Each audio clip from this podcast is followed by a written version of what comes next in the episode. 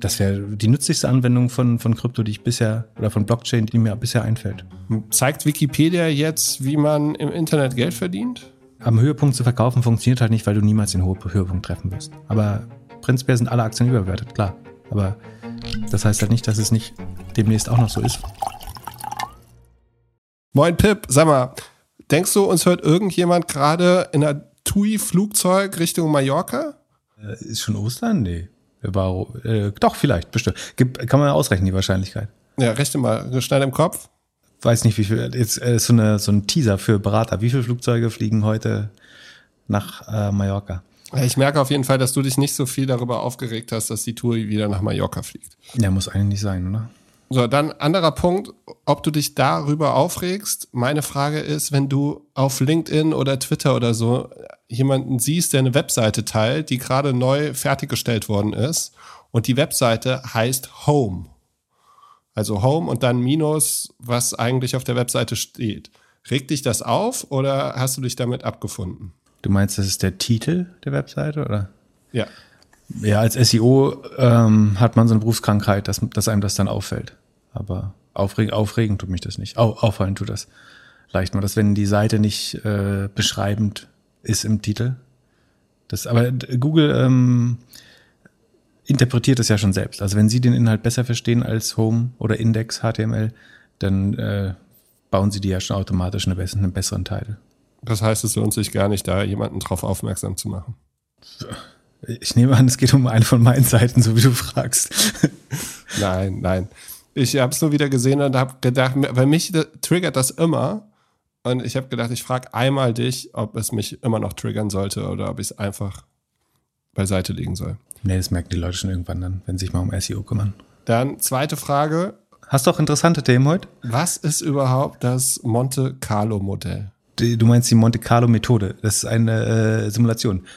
Der, der, Name beschreibt das eigentlich ähm, voll, vollumfänglich schon. Äh, du kommst darauf, weil ich heute mein, meine Vorbereitung, ich, ich entschuldige mich schon mal vorab, ich bin nicht 100% gut vorbereitet bisher, weil ich den Fehler gemacht habe, ähm, die letzte Analyse von Casey Woods Ark Invest zu Tesla, also Analyse, Research, ich mache jetzt äh, Gänsefüßchen gerade in die Kamera, ähm, zu lesen und das hat mich dann den Vormittag leider gekostet.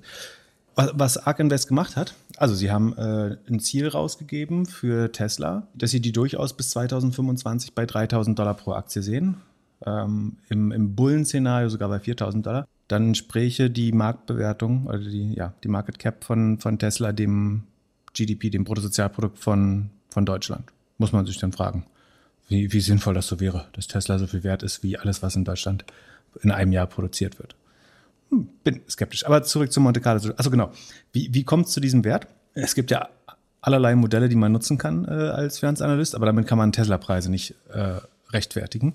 Deswegen hat, oder ich weiß nicht mehr, welcher Professor es war, aber an der, an der Uni hat man bei uns immer gesagt, wenn man nicht mehr weiter kann, fängt man zu simulieren an. Und zwar, die Monte Carlo-Methode ist eine Simulation, bei der man sagt, und daher kommt der Name Monte Carlo, man, man würfelt. Ähm, so, so wie im Casino in, in, in Monaco. Und zwar definiert man bestimmte Inputwerte und wie diese Werte ausfallen, da man das ja nicht wissen kann, angeblich, lässt man die zufällig durchlaufen, in ganz vielen Szenarien dann aber. Also man simuliert jedes dieser Szenarien. Und man glaubt dann, und das ist sicherlich richtig, dass bei großen Zahlen sich eventuell der richtige Wert von alleine einstellen könnte. Also wenn ich alle Szenarien mit allen, in, allen Variablen durchspiele, dann könnte das Ergebnis sich dem, dem Mittelwert oder Erwartungswert ähm, annähern. Und da gibt es aus der Mathematik ausreichend gute Beispiele für, wo das äh, genauso funktioniert. Ob das für den Aktienmarkt jetzt die Frage ist, äh, die, die Wahrheit ist, das ist die große Frage. Und äh, das Lustige ist aber, man kann dieses ähm, ARK Invest war, war so transparent, sozusagen, wofür sie erstmal großen, großes Lob verdienen, dieses Modell auch bei, bei GitHub online zu stellen. Und ich habe mich so ein bisschen gefragt, wie man auf so eine, also wie man auf so einen Wert von 3000 Dollar pro Aktie oder eine Bewertung von äh, drei bis vier Trillionen, äh, US-Trillionen, also 3000 Milliarden, kommen kann. Deswegen wollte ich mir das Modell mal anschauen. Und also die, Grundannahmen sind, dass Tesla halt ein, ein Ride-Hailing-Unternehmen wird, sowas wie ein Uber, ähm, mit einer gewissen Wahrscheinlichkeit und einer gewissen Marktdurchdringung. ähm, das sowohl autonom als auch nicht autonom ähm, oder beziehungsweise entscheidende auch Wahrscheinlichkeiten, über welches Szenario eintritt und mit, mit welcher Wahrscheinlichkeit. Und dass sie ein Insurance-Business machen, also ein Versicherungsgeschäft äh, und so weiter.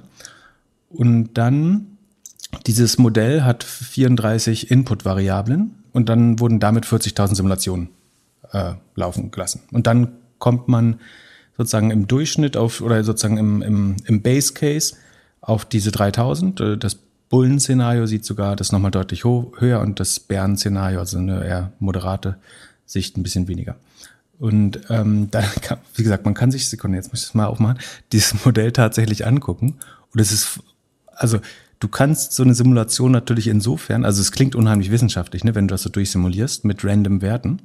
Aber natürlich hast du einen gewissen Einfluss auf das Ergebnis, wenn du sagst, zwischen welchen zwei Werten die Werte, die, die Input-Werte schwanken dürfen. Als Beispiel für die maximale Grossmargin, also die Bruttomarge, erlaubt dieses Szenario Werte, die zwischen Minimum 20 und Maximum 80 Prozent schwanken.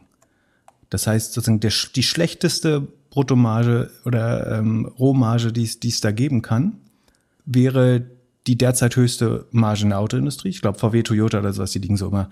Das schwankt relativ stark, aber in guten Quartalen liegen die so bei 17, 18 Prozent. Ich glaube, es gibt keinen Autobauer, der irgendwie deutlich mehr als 20 Prozent Rohmarge hat oder Bruttomarge hat. Und das ist sozusagen die minimale, die dieses Modell erlaubt. Und die maximale ist 80 Prozent.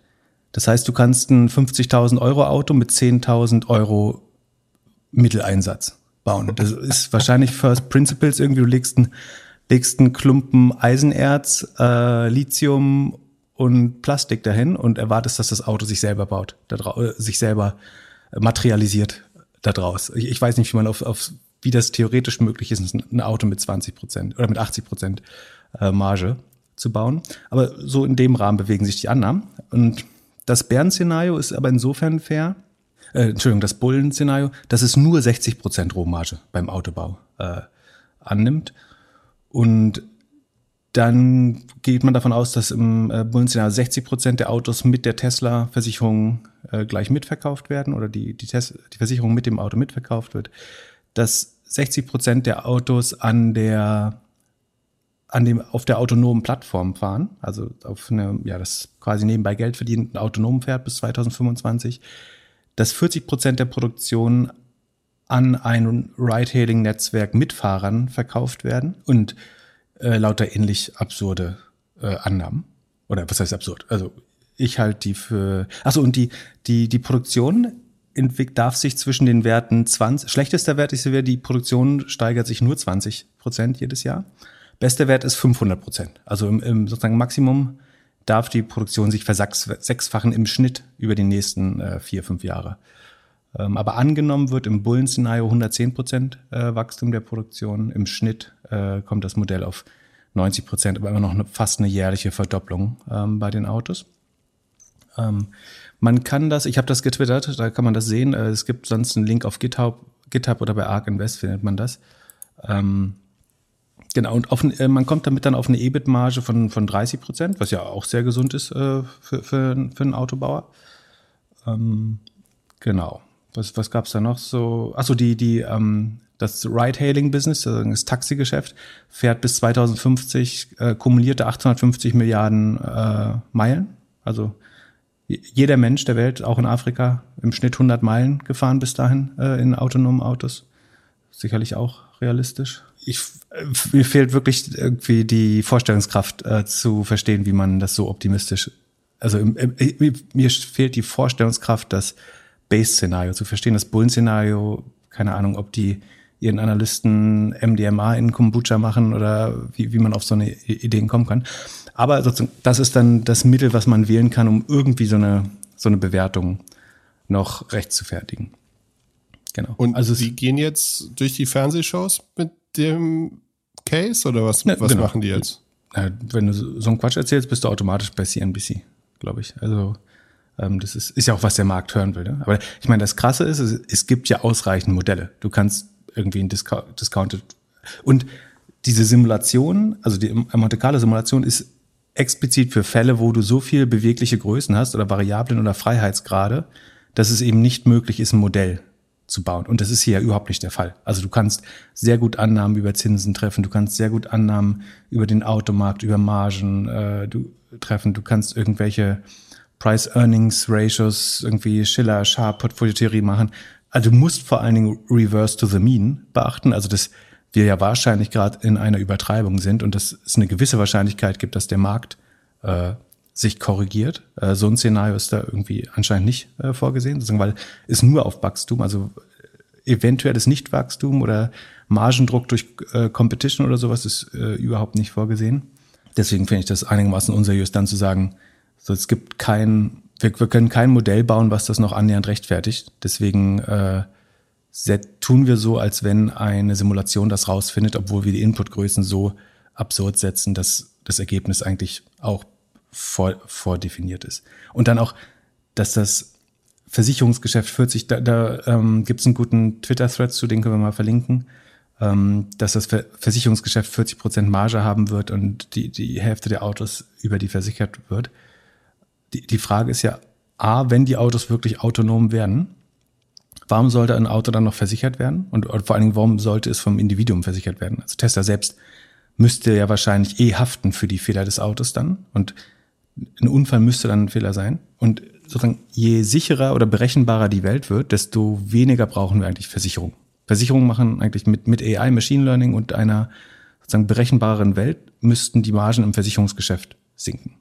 Du wirst immer ge gegen das individuelle Risiko versichert. Das ist ein einfaches Finanzprodukt und das kannst du eigentlich über eine API bei jeder Bestellung mitkaufen. Da gibt es keine Vertriebsprovision mehr langfristig Zumindest verstehe ich das nicht. Plus autonome Autoflotte, du brauchst eigentlich immer weniger Autos. Wer, wer soll diese Stunden noch alle fahren? Ähm, wahrscheinlich würdest du das Modell komplett durchrechnen und würdest du auf die Idee kommen, dass du irgendwie neue Menschen zeugen müsstest, um die ganzen äh, Kilometer da abzufahren. Ähm, ich habe mal realistische Werte eingetragen und bin dann bei einem kleineren äh, Preis von, äh, als, als heute ähm, angekommen. Aber das ist ja eine Gegenwart. Wo bist du angekommen? Der, ja, unter, äh, keine Ahnung, wo stehen die gerade? 700 oder 500? Äh, weiß ich gar nicht auf dem Kopf, ehrlich gesagt. Ich glaube, sind wir auch so rund 500 runter. Aber das ist ja eine, eine Gegenwart, der sich Elon und Cathy Wood nicht äh, stellen müssen, die Realität. Ähm, genau, aber ich glaube, es ist mal ein guter Einblick in was, was für Anstrengungen man betreibt, um das dann äh, zu rechtfertigen. Das wäre wirklich spannend, da in fünf Jahren mal äh, raufzuschauen. Sozusagen, mein Bauchgefühl ist, wir, wir landen da irgendwo zwischen dem Minimal-Szenario und dem unteren Base Case oder dem Bären-Szenario. Ähm, und selbst das, würde ich sagen, ist unter Risiko. Also, dass man überhaupt das erreicht.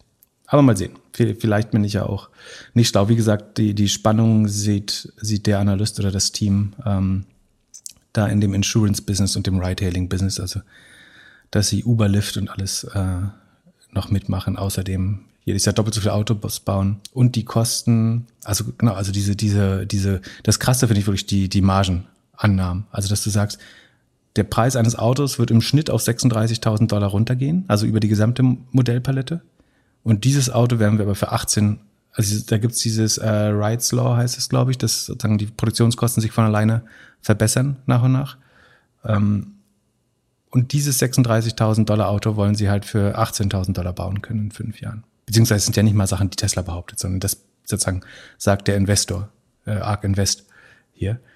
Und das wäre eine, eine große Revolution in der Autoindustrie, glaube ich, dass du Autos für die Hälfte des Preises äh, bauen kann und dann auf irgendwie 30-prozentige EBIT-Margen äh, damit kommst. Bin gespannt, was man da noch sieht. Verrückt. Marco hat uns geschrieben, was mit den nervigen Cookie-Pop-ups so los wäre. Also er, er schreibt, wie schafft es Google auf den eigenen Seiten nur eine billige Information einzublenden, dass man die Dienste nutzt und Re der Rest der Welt muss überteuerte und nutzlose Tools einbauen, um die Seite langsamer zu machen. Ob man nicht darauf spekulieren kann, dass es einen generellen Case daraus gibt, wenn das selbst Google nicht verfolgen wird. Also es geht darum, dass man, wenn man jetzt auf eine Webseite geht, kriegt man ja immer eine Nachricht, möchtest du akzeptieren? Ja, nein. Wie viel Cookies möchtest du freigeben? Gefühlt verliere ich ungefähr zehn Minuten an Zeit jeden Tag im Internet. Immer Cookies anklicken. Google scheint das relativ einfach zu lösen, oder? Ja, also sagen, rechtlich können wir uns dazu eh nicht äußern oder beraten, was da schlau wäre. Ich glaube, also A sollte man schon versuchen, das minimal Mögliche äh, als Consent einzuholen, glaube ich. Also es gibt bestimmt Rechtsabteilungen oder auch Anbieter, die dazu neigen, das so bombensicher zu machen, dass es eher zu kompliziert wird. Ähm, und man sucht natürlich einen guten Ausgleich oder eine gute Balance zwischen UX und ähm, rechtlicher Sicherheit. Google hat ein hohes Interesse, das sehr aus, ausgiebig zu prüfen, was worin dieses Optimum liegt, weil es einfach mehrere Milliarden Suchvorgänge betrifft oder äh, mehrere zig Millionen Nutzer, nee, Milliarden Nutzer.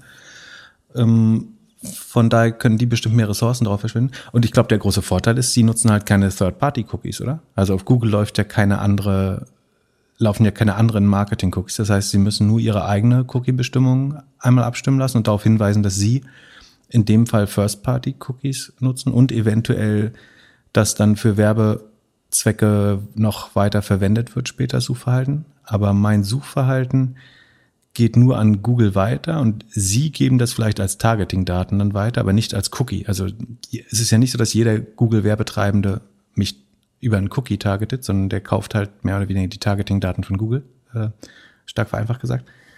Deswegen müssen sie einen Ring Consent für ihren eigenen Cookie einholen. Und das ist wahrscheinlich deutlich einfacher, als wenn ich äh, 20 Cookies äh, von dritten Netzwerken auf meiner Seite habe.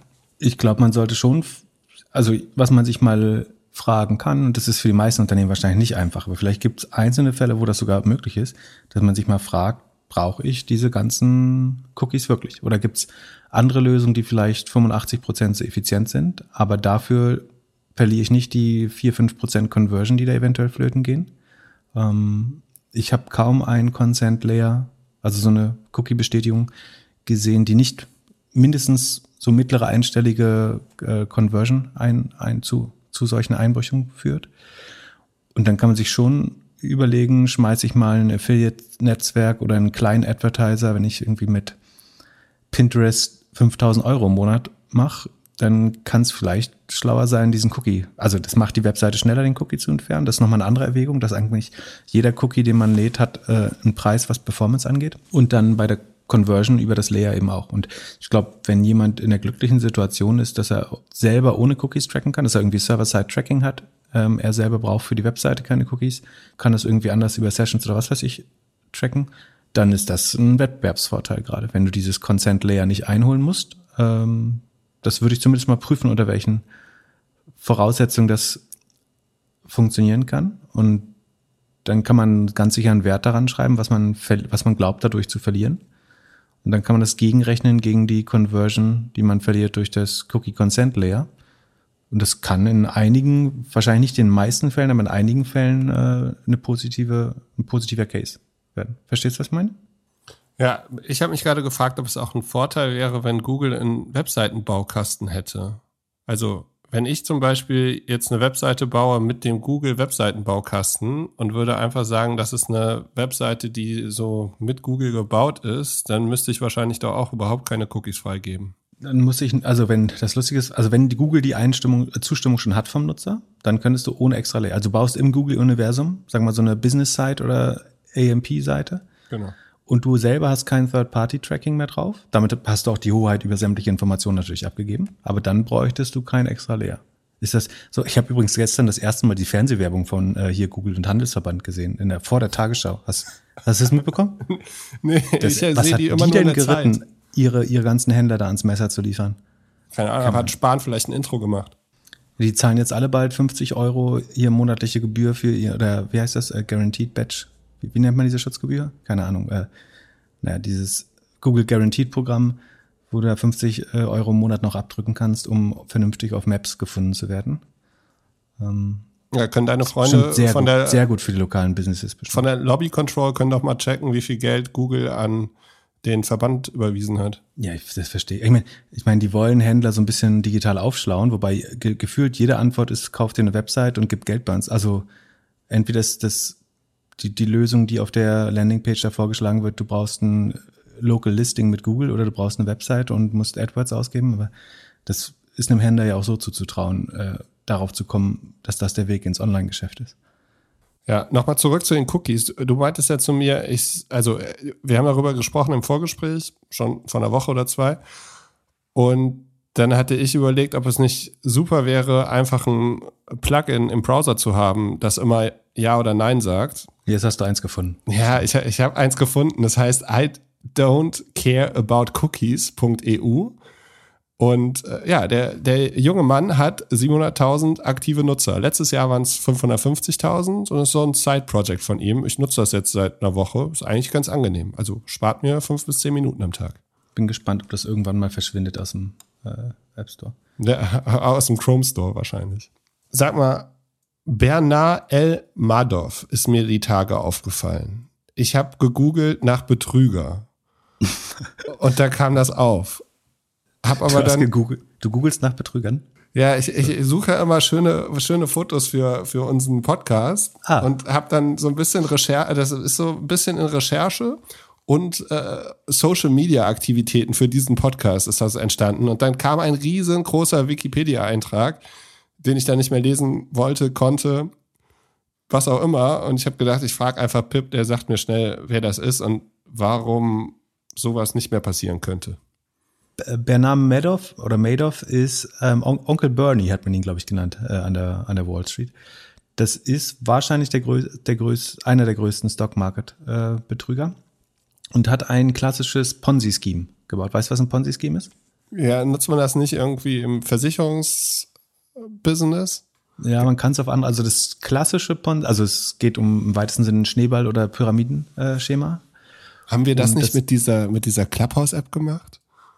Das war, also ach, das ist eine wichtige Unterscheidung. Nicht jedes Pyramidenschema ist auch gleich ein Ponzi-Scheme. Äh, das, das Besondere des Ponzi-Schemes äh, ist, dass du Renditen neuer Kunden oder bestehender Kunden mit den Geldern neuer Kunden äh, auszahlst. Wurde tatsächlich nach einem Italiener, der Ponzi hieß, benannt. Der hat irgendwie, ich glaube, in den 20er Jahren oder irgendwie so um das, um den Jahrhundertwechsel 1900 rum gebaut. Der hat irgendwie Leuten astronomische Renditen versprochen, wenn er ihr Geld für 90 Tage oder so bekommt.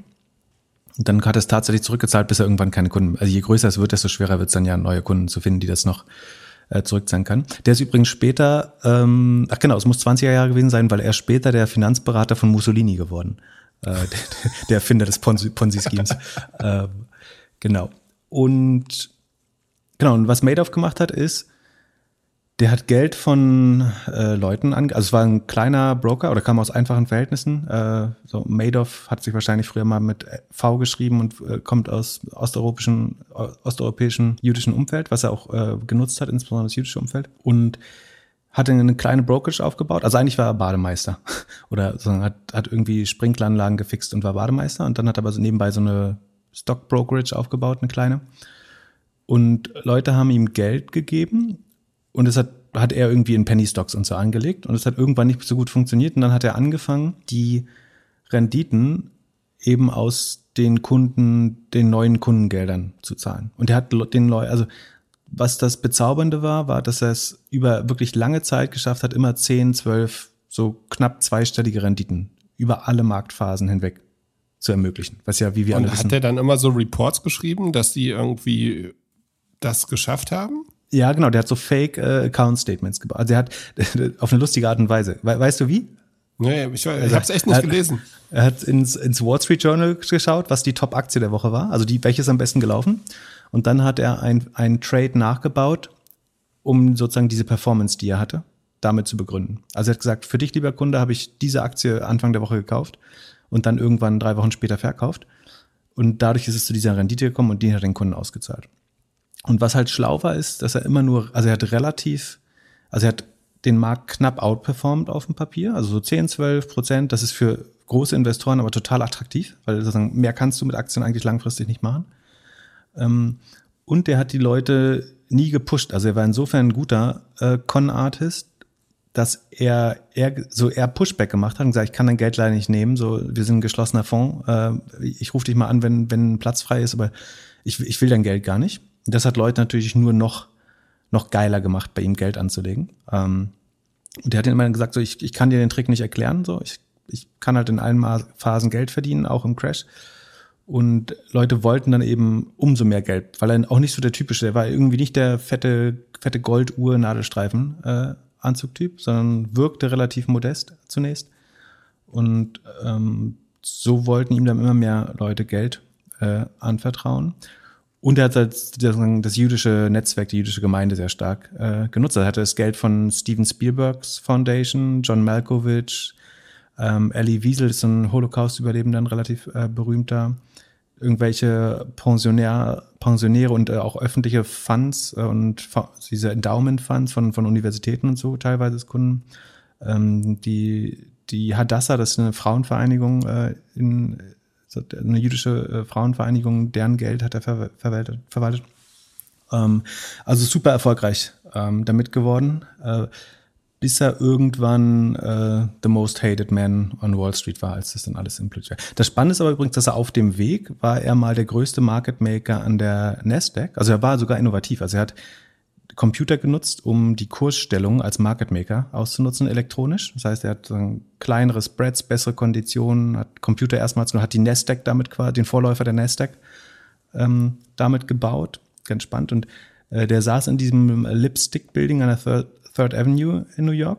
Und im 18., 19. Stock lief dieses Market Maker Business. Das, wie gesagt, der größte Nasdaq Market Maker oder Liquiditätsprovider war und sechstgrößte an der Wall Street, glaube ich. Und im 17. Stock lief e- eben dieser Fake Fund äh, aus dem das, das eine war wirklich innovativ, nur dieser Fake Fund, das kann halt auf Dauer äh, nicht funktionieren. Und lustigerweise ist es in der in der Krise 2008 implodiert und zwar nicht, weil die Aktien, in die er investiert hat, Geld verloren haben, weil er hat ja nichts investiert. Das, das war das der äh, irgendwie die die Aussage von seinem Verwalter war, er hat in seinem ganzen Leben noch keinen einzigen Trade gemacht, ähm, sondern so, die wirklich nur ausgedruckt für die Kunden. Ähm, und aber weil alle Kunden dachten, die Börse crasht, ich muss mein Geld jetzt aus den Aktien ab abziehen, wollten alle ihr Geld zurückhaben. Und das ist das Schlimmste, was für ein Ponzi-Scheme passieren kann, dass du alle Kunden auf einmal auszahlen, so wie ein Bankenrun. Nur dadurch ist es aufgeflogen, dass Leute Panik bekommen haben.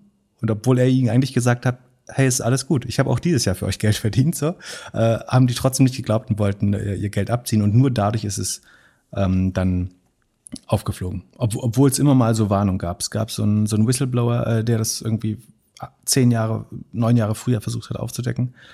Ähm, und sind aber dadurch, dass der irgendwie SEC-Berater war selber, Nasdaq Chairman, äh, hat ihm halt keiner so, so misstraut.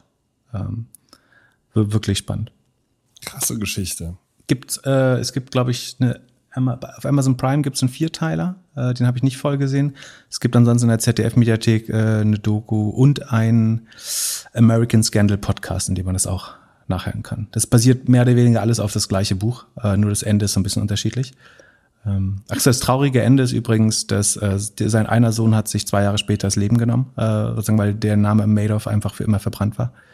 Ähm, der andere später an Krebs gestorben, hat seine ganze Familie natürlich dabei verloren. Ist für 150 Jahre in, also man wollte sicher gehen, dass er im Knast verrottet. Und deswegen hat man ihm 150 Jahre aufgebrummt, was sicherstellt, dass er bei seinem Alter, selbst bei bester Führung, niemals aus dem Knast rauskommen wird, weil die Leute ihn wirklich äh, gehasst. Viele, viele so Krankenhäuser mussten zumachen, weil sie ihre, ihre äh, Endowments verloren haben oder ihre, ihre Stiftung dahinter. Ähm, war wirklich nicht schön. Also die, die Lesson für unsere Hörer ist, man sollte, also A, wenn Dinge too good to be true klingen, äh, zu, zu gut um wahr zu sein klingen, dann ist, manchmal ist da einfach, also wenn es riecht wie Scheiße und aussieht wie Scheiße, dann ist es manchmal Scheiße.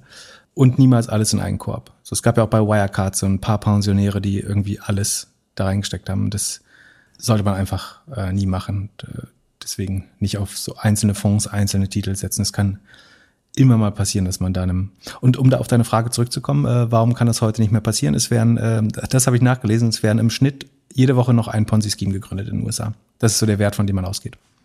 Und also immer mit Aktien, oder wie? Und Fonds? Ja, manche sagen halt irgendwie, sie können, sie geben das Geld in Windräder aus und haben da Traumrenditen oder sie sitzen auf einer Goldmine oder was weiß ich die, die, die, wie man die Renditen erwirtschaftet, das, da sind die Gründe vielfältig. Aber der, sozusagen der Grundlegende ist immer, dass man eben so ein, so ein Schneeballsystem hat, wo die, die nächsten Anleger die Fake-Renditen der vorherigen Anleger bezahlen. Achso, und das aber auch übrigens wichtig. Ähm, es gab durchaus Leute, die mit Geld verdient haben. Ne? Es gab da Leute, die haben äh, sieben Milliarden abgezogen nach, nach den ersten 20, 30 Jahren. Und haben richtig damit Geld verdient. Weil du hast, wenn du früh genug in dem, und das auch bei jedem Schneeballsystem ja so, wenn du früh genug in der Kette stehst, kannst du durchaus Geld damit verdienen. Also hast abnorme Renditen gehabt, so, äh, solange es gut ging. Achso, und auch Payment for Order Flow hat äh, Bernie Madoff auch erfunden. Also sein, Market-Making-Business oder Liquiditätsprovider, der war relativ innovativ wirklich und Vorgänger der Nasdaq, wie gesagt. Ja. Sehr spannend was ich die letzten Tage auch spannend fand, war, dass mir mehrere Leute erzählt haben, dass sie jetzt die Deutsche Bank-Aktie kaufen oder gekauft haben. Und die Frage, mit der ich dann angefangen habe, das war, ist eine krude Überleitung. ich, ich, weiß von nichts. Aber ähm, die Frage, die ich dann hier in unser, in unser Board gestellt habe, ist, ob die, die Deutsche Bank-Aktie die neue Telekom-Aktie ist. Und äh, jetzt erzähl mal noch ein bisschen, wie die Woche so verlaufen ist. Also ich habe wirklich zwei Leute haben, haben gesagt, so hier Deutsche Bank gerade gekauft. Bei einer Person, und da wurde ich skeptisch, war es der erste Aktienkauf ever mit der Begründung, es ist eine deutsche Firma, deutsche Marke und kostet nur 10 Euro. Was mich dann noch skeptischer gemacht hat, war, dass er vorher mit seinem deutschen Bankberater gesprochen hat und sich jetzt einen Account bei Max Blue gemacht hat, dem kostenlosen Online-Depot der Deutschen Bank und sich ab jetzt nicht mehr mit äh, der mit den Zeitungen eindeckt, mit denen er sich die letzten Jahre eingedeckt hat, sondern jetzt alles über Aktien liest. Also Aktienzeitungen, äh, wissen äh, und nie in der Wirtschaft gearbeitet, nie irgendwas mit Aktien gemacht. Ja, und dann, dann habe ich mir die, die, die Telekom-Aktie angeguckt. Die war ja, also heute ist die auf 16 Euro, 2000 war die mal auf 86 Euro. Und dann bin ich noch, dann habe ich mir die Deutsche Bank Aktie angeguckt, die heute auch so 10, 11 Euro. Im Mai 2019 war sie bei 6 Euro und April 2007 war sie mal auf 88 Euro. Und als ich jetzt die Deutsche Bank gedacht habe, habe ich als nächstes an die Commerzbank gedacht. Die ist heute bei so 5 Euro, 5,35 Euro. Und wenn man dann zurückgeht, April 2000 auf 333 Euro. Februar 2003 47 Euro und dann April 2007 wieder 295 Euro. Also ein Auf und Ab. Ja, also man muss pro forma nochmal zu sagen, dass die, die Preise der Aktien ja sozusagen nicht den wirklichen Preis ausdrücken, sondern dahinter verbirgt sich dann, wenn man es mit der Anzahl der Aktien multipliziert, die Marktkapitalisierung. Genau. Da ist auf jeden Fall so, dass die Deutsche Bank war 2007, da wo du den Höhepunkt gesehen hast, war sie mal 75 oder fast 80 Milliarden US-Dollar, glaube ich, wert und sind jetzt noch 22 oder 20, glaube ich. Also haben zwei Drittel, ja, mindestens zwei Drittel des Werts verloren. Ähm, Commerzbank ähnlich, auf und ab. Ob das jetzt die, ich meine, die Deutsche Bank ist schon vergleichsweise günstig bewertet, aber auch da stehen ja Gründe dahinter, würde ich jetzt äh, vermuten, warum man dem nicht so 100% traut gerade und die äh, so billig tradet. Also ich glaube, diese 22 Milliarden entsprechen irgendwie so 15, 16 Mal Earnings, weil das letzte Quartal jetzt wieder, glaube ich, ganz okay war. Aber hat, es gab ja auch viele Quartale, in denen sie keine Gewinne gemacht hat äh, zuletzt. Ist so ein bisschen ein Schatten ihrer selbst, würde ich sagen, von, von der Reputation her vor allem. Ich glaube, ich hatte vorher schon mal erwähnt, dass in, bei den Finance-Memes, äh, die ich ja so, so für die lustigsten Meme-Accounts halte, gibt's immer diesen Hashtag äh, DB not a BB, was dafür steht, dass Deutsche Bank ist, gehört nicht mehr ins Bulge Bracket. Bulge Bracket ist die, wenn man so will, so ein, ja, ein Gedankenkonstrukt, was die, die Top Investment Banks der Welt äh, vereinigt. Irgendwie so wie die Big Four beim Consulting. Der gehört zu Goldman, Bank of America, JP Morgan, Morgan Stanley City und aus Europa vielleicht noch UBS und Credit Suisse äh, dazu und eigentlich pro forma die Deutsche Bank auch, aber die ist der, der, irgendwie der kleinste, unwichtigste Teil daran und äh, ver verliert die besten Leute eher. Ähm, genau, aber wie, du vergleichst, warum vergleichst du mit der Telekom-Aktie? Weil das jetzt der Einstieg wird für viele Leute, weil die denken, wir kaufen eine deutsche Marke günstig. Ja, das kann gefährlich sein, äh, natürlich. Ich würde, also ich würde, na, muss man vorsichtig, also hätte ich jetzt eine größere Summe bei der Deutschen Bank, würde ich die gerade auf mehrere Banken aufteilen, sicherheits und halber. Und vielleicht auch bei anderen kann man vielleicht auch auf alle Banken beziehen. Man, haben wir letztes Mal also erklärt. nicht in der Deutschen Bank Aktie, sondern in, auf der Deutschen Bank Hätte ich dort. Einlagen, also würde, würde mein Girokonto dort liegen und hätte ich da jetzt über 100.000 Euro, dann würde ich die sicherheitshalber mal vielleicht verteilen. Aber nicht nur bei der Deutschen Bank, auch bei anderen Banken. Also bei Greensill haben wir ja gerade gesehen, wie gefährlich das sein kann. Und bis 100.000 ist man immer versichert als Privatperson. Von daher, ähm, zwischenzeitlich sah es ja wirklich schlecht aus um die Deutsche Bank. Und man kann immer davon ausgehen, dass die wahrscheinlich ein Bailout bekommen würde von der Politik. Aber da ist auch die Frage, wie gerade die Großwetterlage in der Politik ist. Wenn gerade schlechte Stimmung gegen Banken ist, dann will man vielleicht auch mal ein Exempel statuieren. Ähm, nicht so einfach. Ich, ich glaube, Banking wird eh schwer. Also das Retail-Banking-Geschäft, das geht halt irgendwie an die ganzen Apps weg, mehr oder weniger, und wird, glaube ich, margenlos. Dann den Payment-Teil holen sich Google, Apple komplett meiner Meinung nach. Und vielleicht ein, zwei große Apps wie PayPal oder Square. Und das Offline Brick and Mortar ist ja, also die Filialen, jetzt eher schon äh, Verlustgeschäft. Und da, da, daraus wird, glaube ich, so für unsere Großeltern wird da eher so ein echtes Retail-Banking draus. Das heißt, dass vielleicht der Rewe oder das Kaufland oder eben die Postbank mit den Postfilialen das letzte ist, wo es überhaupt noch einen Bankschalter geben wird. Alles andere wird halt online sein oder in Apps. Das heißt, wo da noch Value Creation ist, äh, außer im Investmentbanking, und da sieht die Deutsche Bank halt äh, schlecht aus gerade, ähm, würde ich mal eher in Frage stellen. Deswegen bin ich da nicht bullish und würde die auch zu dem Preis die Deutsche Bank gerade nicht kaufen. Also wenn es aber eine von 20 Aktien ist, auf die man wetten will, dann ist es jetzt auch kein, dann muss man auch nicht davon abraten. Aber alles Geld reinzupacken, äh, hielte ich für, so wie bei jeder anderen Aktie auch, für gefährlich. Vielleicht sollten wir Disclaimer einsprechen, dass das hier alles keine Investmentberatung ist und man sowieso nicht handeln sollte aufgrund äh, des, des Gehörten. Und wir nur unsere Einschätzung und Meinung über ein Unternehmen äußern, ähm, die das Risiko für, Handeln, für euer Handeln tragt ihr selber. Achso, und was doch ganz spannend ist, dass die Deutsche Bank ja in fast jedem Skandal auftaucht gerade. Also die, die Reputation, würde ich jetzt sagen, ist auch nicht mehr einwandfrei. Ne? Die hatten diese Trump-Deals, Jeffrey Epstein äh, war, hatte eine Verquickung mit der Deutschen Bank. Diesen Lieber-Skandal, wo sie den äh, London, wie heißt das, Interbank Offer Rate äh, gefixt haben, also ein Kartell um die für Zinsmanipulation oder den Interbankensatz äh, manipuliert haben. Dann irgendwie, dass sie Sanktionen und Geldembargos umgangen haben und irgendwie Leute aus Libyen, Sudan, Iran, Syrien da Geld, ihr Geld dort hatten, was sie nicht hätte, hätten verwalten dürfen zu der Zeit. Äh, etliche Geld, Geldwäsche, Strafen, ähm, immer wieder mal in den News. OneMDB, diesen ähm, Staatsfonds, in, war das Indonesien oder Philippinen? Ich glaube Indonesien. Äh, da waren, haben sie auch mit Geld geraced. Also sie lassen eigentlich kein schlechtes Bankgeschäft aber es gibt kaum schlechtes Bankgeschäft, was du findest, wo sie nicht äh, zumindest mittelbar beteiligt waren. Fast so ein bisschen wie HSBC schon. Das ansonsten die, die Lieblingsbank der Kartelle ist. Da gibt's auch eine gute Netflix. Wir, wir haben unsere ganze Bildung ja nur aus Netflix. Äh, der Eindruck erscheint, äh, entsteht. Zu Recht.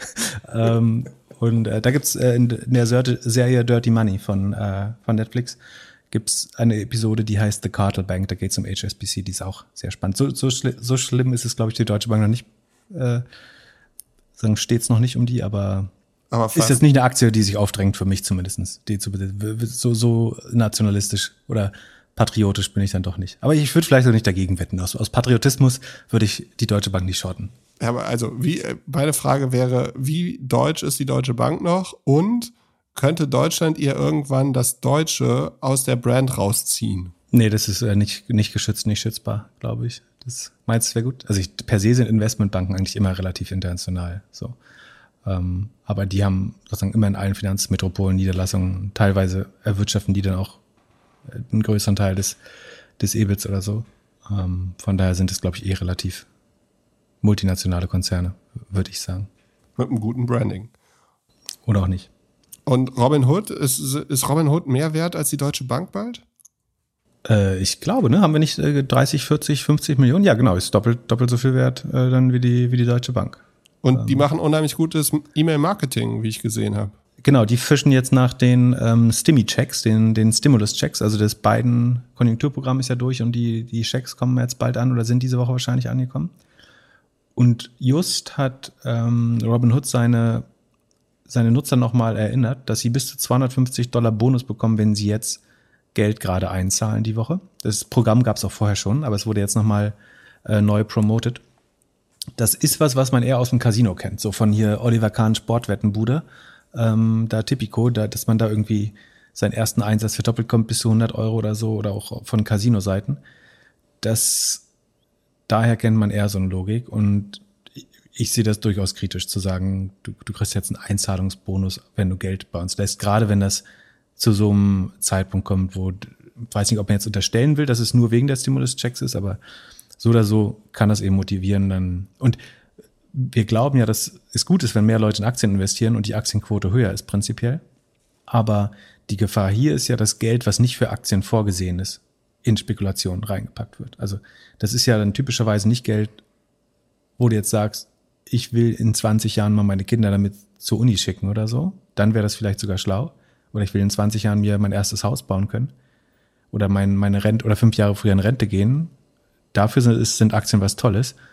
Um jetzt mal deine Stimmy-Checks zwei Wochen zu parken oder da zu spekulieren, das ist wahrscheinlich nicht schlau. Deswegen ist es, ich finde es äh, nicht so gut und weiß nicht, ob das reguliert werden muss, aber es passt aber auch einfach nur, also du wirst ja auch nichts anderes erwarten von Robin Good.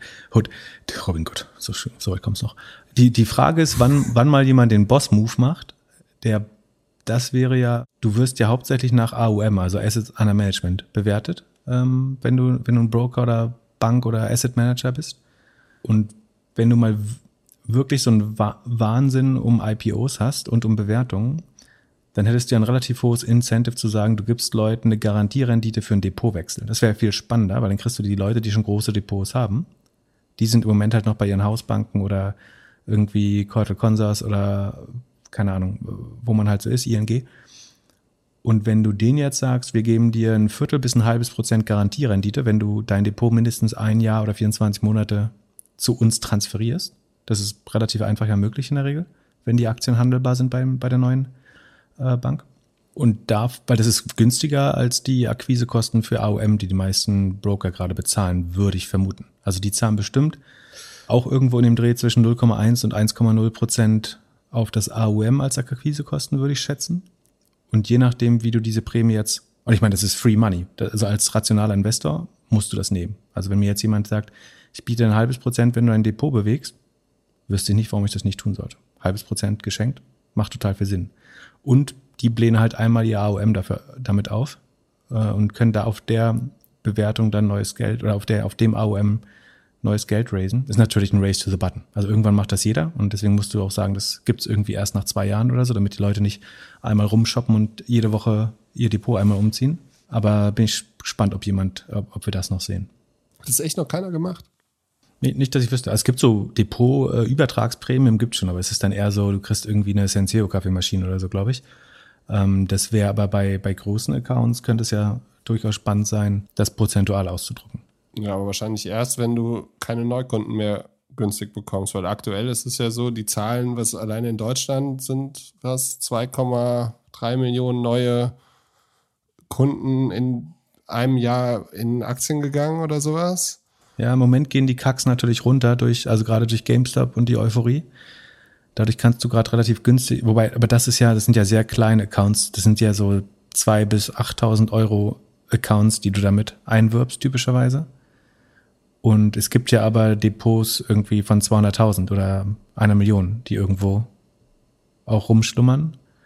Und die sind auch alle nicht happy mit ihrer Bank. Wer ist schon happy mit seiner Bank? So. Und wie gesagt, wenn der Prozess 100% smooth wäre, wüsste ich nicht, warum ich nicht für ein halbes Prozent sofort Rendite, da könnte ich halt sofort ja, eine Flasche Wein mehr kaufen für. Aber nur eine. Es wird sich schon lohnen. Also es gibt, gibt, gibt keinen Grund, es nicht äh, zu tun. Apropos Weinkauf, äh, ich habe wieder bei Durstexpress geshoppt. Äh, das ist wieder unbezahlte Werbung, aber weil die ja zumachen und die Preise äh, so geil sind. Also ich habe, da gibt's ähm, Bürgerspital aus Würzburg. Relativ gar, gar kein schlechter Wein eigentlich. Kostet so 10, 11 Euro. Gibt's für 75 Prozent günstiger. Kannst du es fassen? Was? Aber äh, der Fahrer meinte, äh, die fliegen alle raus. So, es wird konsolidiert mit Fla Flaschenpost anscheinend. Und es schien so, als würde das Lager jetzt zugemacht werden. Und äh, noch nicht. Moment, der Fahrer fliegt raus oder der Wein fliegt raus? Ja, der war so ein Subunternehmer wiederum. Das macht es ein bisschen komplizierter. Äh, aber die viele, also sollen an, anscheinend überleben. Äh, da nicht alle. Was mich nicht daran hindert, äh, hervorragenden Wein einzukaufen. Ja, Prost. Äh, falls ihr uns Wein schicken wollt, Adresse steht in den Show Notes. Und falls ihr uns E-Mails schicken wollt, könnt ihr uns gerne eine E-Mail an podcast.doppelgänger.io schicken. Mit die beste E-Mail der Woche kam von einer Polizistin. Die hat uns geschrieben, dass sie 35 ist, verbeamtete Polizistin, Mutter von zwei Kindern und gerne einen ganz anderen Job haben möchte. Unsere Frage, die Frage an uns wäre, liegt, was liegt so ein bisschen auch am Bundesland dabei, muss man glaube ich dazu. Also wir ja, nennen das, das Bundesland nicht, aber es könnte ein Grund sein, warum man sich mit äh, den Polizeibehörden nicht mehr assoziieren möchte. Da, darüber schweigen wir. Wir wollen ja nicht alles verraten. Ähm, sie fragt uns, was wir jetzt empfehlen würden. Finanziell könnten sich die Familie nicht lange äh, erlauben, auf das Gehalt zu verzichten natürlich. Trotzdem überlegt sie studieren, weiterbilden oder einfach Bewerbung schreiben und äh, hat einen Bachelor of Law gemacht, hat ähm, schon ein bisschen gearbeitet, auch vor der Polizei, hat sich auch für einen VHS-Kurs für SEO-Optimierung angemeldet und würde gerne wissen, ob sie, ja, ob da Arbeitgeber drauf gucken, möchte unbedingt Fuß in einem digitalen Unternehmen bekommen und hätte auch in der Kindheit viel Civilization gespielt. Da stehst du ja drauf. Ist eingestellt. Genau, also äh, eigentlich müssen wir nicht drüber sprechen, sofort äh, bei Pip unter den Fittichen. Ähm, ja, was würdest du da machen? Ich habe mich gefragt, ob nicht unheimlich viele 35-jährige Menschen, die in irgendwelchen Digitalunternehmen arbeiten, gerade davon träumen würden, einen verbeamteten Job zu haben. Meinst du, das? Also man, man, man sieht übrigens, äh, ich weiß gar nicht mehr, wo das war, aber irgendwo habe ich neulich einen durchschnittlichen Krankenstand gesehen. Das ist krass, wie der sich durch die Kombination aus Homeoffice und neue Welt, äh, Uncertainty verändert. Ja, erzähl also, mal. Halbiert. Kann natürlich sein, weil du, weil es Dinge gibt, die du, wo du früher eher nach Hause gegangen bist und die sich jetzt auch so im Homeoffice ertragen lassen, ganz gut. Ähm, kann auch Angst sein. Gibt es verschiedene Gründe, glaube ich. Man sollte es nicht so pauschal erklären. Aber die, die Ausmaße fand ich äh, schon überraschend. Moment, und das dass Leute weniger krank sind, die im Homeoffice sind. Ja, da wurde nicht unterschieden, ob wer jetzt davon im Homeoffice ist oder nicht, aber es geht so insgesamt um die zeitliche Einordnung. Also das im Vergleich zum, sag mal, Vorjahr oder vor zwei Jahren, das deutlich runtergegangen ist. Ja, interessant, weil ich habe genau die Tage was anderes gehört. Also ich habe jetzt munkeln gehört, dass in vielen Firmen unheimlich viele Leute sich wegen, also dass es letztes Jahr noch nie so viel Krankschreibungen gab in manchen Firmen und dass Mitarbeiter auch und Mitarbeiterinnen auch äh, kündigen, weil sie eigentlich keine Lust mehr haben, bei digitalen Unternehmen zu arbeiten. Oder bei Unternehmen, die sehr viel auf die Kultur setzen, dass es äh, Feierabendbierchen und alles gibt. Und äh, das ist genau das Gegenteil. Und warum ist das so? Naja, weil du halt, du hast dort gearbeitet, weil du, weil das ja wie ein Verein war, wie, ein, äh, wie eine Familie und das Angebot kannst du ja nicht mehr ein, eingehen. Und jetzt arbeitest du einfach nur noch die ganze Zeit von zu Hause für angeblich bei manchen Firmen weniger Geld, als du woanders bekommen würdest. Und deswegen purzeln da aktuell ganz schön viele Leute von einem Job auf den nächsten. Hm, interessant. Aber zurück zur Polizistin. Würdest du jemanden einstellen, der die jetzt ganz neu einen SEO-Optimierungskurs an einer VHS gemacht hat? Das ist super schwer pauschal zu beantworten. Aber was ich gut finde, ist, dass sie das neben, neben dem Beruf sozusagen selbstverantwortlich gemacht hat. Also das ist definitiv eine Box, die ich versuchte zu checken. Also sind, investieren Leute in ihre eigene Bildung. Das finde ich immer gut, äh, wenn man das ohne direkten Gegenwert äh, macht. Das heißt, das wäre ein Plus. Ich würde normalerweise, also normalerweise würde ich sagen, man sollte einfach nebenbei versuchen, eigene Projekte zu starten oder ähm, vielleicht für kleinere Kunden oder Freunde und Bekannte arbeiten. Das Problem ist, glaube ich, als Beamter darfst du genau das nicht, weil du, äh, das wäre ein Dienstvergehen nach meinem Verständnis und dann droht dir fast automatisch ein Disziplinarverfahren. Also müsstest das genehmigen lassen. Wieso? Ich glaube, du da 50 Prozent unserer Politiker dürfen das doch auch. das ist was anderes. Äh, die sind ja auch Legislative und nicht Exekutive. Also entweder kann man sich genehmigen lassen oder wenn es Liebhaberei, also wenn, solange man es als Hobby macht, um was um zu üben, geht's wahrscheinlich. Aber sobald man irgendwie einen Erwerbscharakter hat dabei, muss gibt es irgendwie Bundesbeamtengesetz 99 oder so ist das, glaube ich, ähm, musst du dir das genehmigen lassen eben. Und das äh, verbaut ja so ein bisschen die Chance, sich risikofrei nebenbei zu betätigen, bis das irgendwie Sonst so wie ich es nämlich normalerweise sagen. Mach nach der Arbeit erste Sachen, bis du das Gefühl hast, du hast schon ein paar Kunden oder deine eigenen Webseiten sind schon erfolgreich und mach dann den Schritt. Und das geht in diesem Fall, glaube ich, dann genau nicht. äh, so leider. Und sich dann einmal diesen ganz großen Pivot zu machen und sagen, ich entscheide mich jetzt dauerhaft um, ist, äh, wenn man auf das Gehalt angewiesen ist, natürlich sehr schwer. Aber ich meine, das sollte eigentlich davon abhalten, äh, sich zu bewerben, wenn man, weiß jetzt nicht, ob der VHS-Kurs reicht oder wenn man sich nebenbei weiterbildet über SEO und irgendwie, es gibt ja tausend Angebote, die man darüber hinaus noch wahrnehmen kann, irgendwie Udacity oder ähm, andere Online-Kurse, freie Webinare der Toolanbieter. Da gibt es so viele Möglichkeiten. Vielleicht würde ich einfach den Markt auch so ein bisschen abklopfen mal und schauen, was, was passiert dann, wenn ich mich bewerbe. Und das, das kann dann ja niemand daran hindern, das Gespräch wahrzunehmen. Ähm, das wäre genau, so, das, so das wäre auch meine Empfehlung. Einfach mal 10, 20 Jobangebote rausschicken, äh, angucken, was, was so passiert, was möglich ist und auch zu hinterfragen, ob die, ob das in einem digitalen Unternehmen wirklich wesentlich besser ist als die, der aktuelle Job. Ja. Oder dann ähm, schauen, ob man bei der Polizei vielleicht irgendwas anderes machen kann. Ähm, ja, wo man, wo man nicht mehr so viel auf der Straße ist oder so. Ja.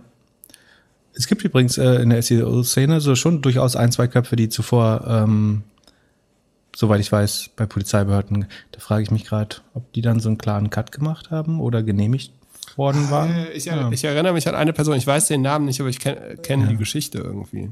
Ja, gibt es verschiedene. Also irgendwie, irgendwie muss es schon möglich sein, ja. ja ich, also ich finde. Vielleicht, genau, wir, wir stellen den Kontakt zu, zu Leuten, die das geschafft haben, gerne her. Wenn, äh, wenn wir uns, wenn sie sich nochmal an uns meldet, können wir mal den Kontakt herstellen. Äh, vielleicht hilft das ja, das zu, ja. zu, zu erörtern. Das ist eine gute Idee. Und wer sonst eine Polizistin 35 gerne einstellen würde, ähm, einfach E-Mail an podcast.doppelgänger.io. Wir prüfen, ob es ein seriöses Jobangebot ist und leiten es dann weiter. Äh, Pip, vielen herzlichen Dank für dein AI-Geburtstagsvideo, was du mir auf Twitter, äh, womit du deine Twitter-Timeline beglückt hast. Es war wirklich sehr unterhaltsam. Also ja. besser als ich gedacht. Es wurde übrigens vom Nutzer zugeschickt. Ich habe den Namen leider gerade nicht parat, aber vielen Dank äh, an den Nutzer, der das geschickt hat. Du hast es ja auch gesehen, du hast es auch in der Inbox. Ja, äh, genau. Ich habe es als E-Mail bekommen, habe mich sehr gefreut und habe dann mich noch mehr befreut, äh, gefreut, als Pip es dann genutzt hat, um wieder mehr Follower zu bekommen. Dazu gab es aber auch eine Frage, beziehungsweise von einem anderen Hörer. Und zwar, wie können Unternehmen in Zukunft die missbräuchliche Nutzung von Deepfakes, also so Videos von Leuten, die, wir, die so aussehen, als ob sie das gesagt haben, aber es nicht waren, also wie können diese Nutzung, wie kann man sich dagegen stellen? Was kann geprüft werden? Welche Unternehmen treiben diese Deepfakes? Ich habe jetzt geguckt, das, was du geteilt hast, das war Wombo. Das ist ein Laden aus Kanada. Zehn Leute hatten eine Idee vor einem halben Jahr und ist jetzt viral gegangen wahrscheinlich. Ja, ziemlich viral. Wächst äh, brutal, was die Nutzerzahl angeht. Die Frage ist, wie oft man das. Ich sehe halt überhaupt keinen Grund, dass äh, zu wiederholen. Also dass die App irgendwie sticky bleibt. Letztlich, glaube ich, wird es so ein Fat wie äh, Face-App oder was da schon alles gab. Ähm, aber die, die Gefahr dahinter ist, also es zeigt einem erstmals, wie, wie einfach, also da brauchst du ja nur ein Bild, glaube ich. Und also ein relativ vernünftiges Bild in, in der richtigen Pose. Aber da reicht eigentlich jedes LinkedIn-Bild fast. Und kannst damit schon relativ realitätsgetreues Video nachbauen. Also die baut quasi jemand, der dann ein Lied singt, nach aus einem Foto. Die Gefahr, also man, man merkt daran, wie präsent Deepfakes eigentlich schon sind und wie, wie einfach man an, auf, sagen wir mal, 70 Prozent der Qualität kommt. Und dann kann man sich wahrscheinlich vorstellen, dass mit, hätte ich jetzt zehn Bilder von dir ähm, und paar Stimmenmuster, wie nah man dann an 95 Prozent oder dass ein Mensch es eben nicht mehr auseinanderhält, kommt. Und die erste Idee, die ich habe, ist, Kennst du den CEO-Scam? So ein feststehender Begriff für. Das ist die E-Mail, die an die, an den CFO oder die Chief Accountant oder was auch immer geht. Und der oder die CFO. Und die sagt quasi, äh, ich bin hier in einer unheimlichen Notlage oder wir haben, wir können hier ganz schnell eine Firma kaufen, aber ich brauche jetzt mal äh, 1,2 Millionen schnell auf dieses Konto überwiesen. Dann kaufe ich hier eine Firma, ich sitze gerade in Kanada, habe kein Telefon, schick mal eineinhalb Millionen an dieses Konto. Das nennt man CEO-Scam, weil das die eine Fake-E-Mail vom CEO kommt. Äh, wo die handelnde Person glaubt, sie kann die nicht ignorieren oder darf sie nicht ignorieren. Ähm, und wenn du das, überleg mal, wie gut das mit Telefon. Also wenn ich jetzt irgendwie 10, 15 öffentliche Reden nehme von einem CEO oder sogar per FaceTime, könntest du es dann sogar faken. letztlich. Also, dass du sagst, eine dritte Person spricht das ein und darüber wird eben per Deepfake der echte oder der scheinbar echte CEO gelegt. Und während du bei einer E-Mail Zeit für Rücksprache hast oder nachdenken kannst, wenn dein Telefon am, wenn dein Boss am Telefon ist und schreit oder sagt, ich habe hier ein Messer am Hals oder ähnliches, ähm, super gefährlich, glaube ich. Also wird man auf jeden Fall als Erweiterung des CEO-Scams sehen. Dann hast du natürlich irgendwie politische Sachen, dass irgendwie der Präsident eine falsche Ansprache hält. Ähm, ich dachte damals schon bei, als wir die Fake News Debatte um Facebook haben, haben dass der, die sinnvollste Art überhaupt von Fake News zu profitieren wäre äh, Marktmanipulation. Hatten wir letzte Woche, glaube ich, gesehen bei Elon Musk, wo es an, wo er Fake für tot erklärt wurde. Das wäre natürlich gefährlich. Also es hat sau viele Gefahren. Und ich weiß gar nicht, wie man, wie gut man die, das äh, kontern kann. Also es gibt bestimmt irgendeine Möglichkeit, im Moment noch so Artefakte oder Fragmente darin zu erkennen und so eine Art Adversarial Turing-Test zu machen. Also kann eine andere AI erkennen, was eine AI gebaut hat und was echt ist. Das kannst du wahrscheinlich auch lernen. Und aber letztlich trainieren die sich dann gegenseitig so hart, bis ich wüsste jetzt nicht, was dann mathematisch gewinnen müsste, aber da wird wahrscheinlich so ein Wettrennen. Weißt du, was man. Ah, ich habe den. Das wäre ja auch der erste Anwendungsfall für, für Krypto. Du machst ja, NFTs. Ich habe mir schon gedacht, dass du damit kommst. Ich war aber nee, überleg mal. Fragen, kann man es nicht mit, Bitcoin, äh, mit Krypto lösen? Ja, du, du behandelst die, also du sagst, alles, was der, der Präsident oder CEO sprechen, ist sozusagen in Anführungsstrichen Kunst und muss per NFT authentifiziert werden. Die Frage ist nur, wie, wie kann der Durchschnittsnutzer dann über die, ich meine, du kannst über die Blockchain danach verfolgen, ob das authentisch ist oder nicht. Aber was ist ein zugängliches, einfach ausführbares, niedrigschwelliges Mittel, um das zu authentifizieren? Aber tatsächlich könntest du sagen, jeder sozusagen Mensch mit einer gewissen Sendungswirkung hat einen Schlüssel und kann damit sozusagen seine eigenen Statements verschlüsseln oder eben in ein NFT dazu verkaufen. Und nur wenn das NFT dabei oder mitgesendet wird, weißt du, dass es authentisch ist. Das wäre die nützlichste Anwendung von, von Krypto, die ich bisher, oder von Blockchain, die ich bisher, die mir bisher einfällt. Das macht schon Sinn, oder? Ja, bestimmt. Hat bestimmt schon jemand gebaut und wird uns morgen eine E-Mail dazu schreiben. Finde ich besser als digitale Kunst auf jeden Fall, zu sagen, wir authentifizieren äh, Statements darüber. Ich finde übrigens, es gibt ja dieses Tool Cameo, ne, wo du irgendwie sagen kannst, ich will von David Hasselhoff ein Geburtstagsständchen gesungen haben oder einen Geburtstagsgruß an dich von äh, Pamela Anderson oder was auch immer äh, dich vom Hocker holt. Und ich glaube, auf diesen Cameo-Clips, darauf kannst du ja super lernen, wie ich die, die Stars einfach per, per Deepfake nachbaue. Also jeder Dschungel, Dschungelcamp-Star, der jetzt da gerade 500 Klicks, Clips am Tag produziert, produziert eigentlich schon die Trainingsdaten, die ihn komplett, ihn, sie, sie oder ihn komplett überflüssig machen langfristig, oder? Weil besser geht's ja nicht, als dass jemand sozusagen mit verschiedenen Texten immer wieder Dinge einspricht. Dann kannst du am Ende es halt komplett generisch bestellen und du, dann wird der Mensch auch nicht mehr verstehen, ob das jetzt der echte Elijah Wood oder der echte, keine Ahnung, was man da buchen kann, LeBron, äh, das eingesprochen hat oder ob es ein Deepfake ist. Was dann aber wiederum einen äh, krassen Gross Profit hätte, wenn du das Modell als Deepfake betreibst. Das wäre äh, brutal. Ja, wobei die Videos dann wahrscheinlich auch weniger wert wieder wären, oder? Ja, dann müsste man äh, so ein, eigentlich, dann müsste man, bräuchte man einen sehr guten Pricing-Algorithmus, der die sozusagen perfekte Preisabsatzfunktion, weil dann hast du ja keine Erstellungskosten mehr, sozusagen außer ganz minimale Kosten irgendwie in der, in der Cloud. Deswegen wäre die, der Gross Profit wäre irgendwie 95, 98 Prozent.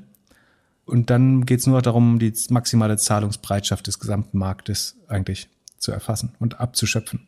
Spannende Herausforderung aber dann ist eben nichts mehr wert. Und da, dann brauchst du eben doch wieder NFTs, um auch das zu authentifizieren. Das wird kommen. Das würde ich sagen, wenn ich noch könnte, würde ich das jetzt in meine äh, Predictions einnehmen. Dass NFTs für als Deepfake, ähm, Deepfake Counter, Countermeasure wird, wird ein großer Markt.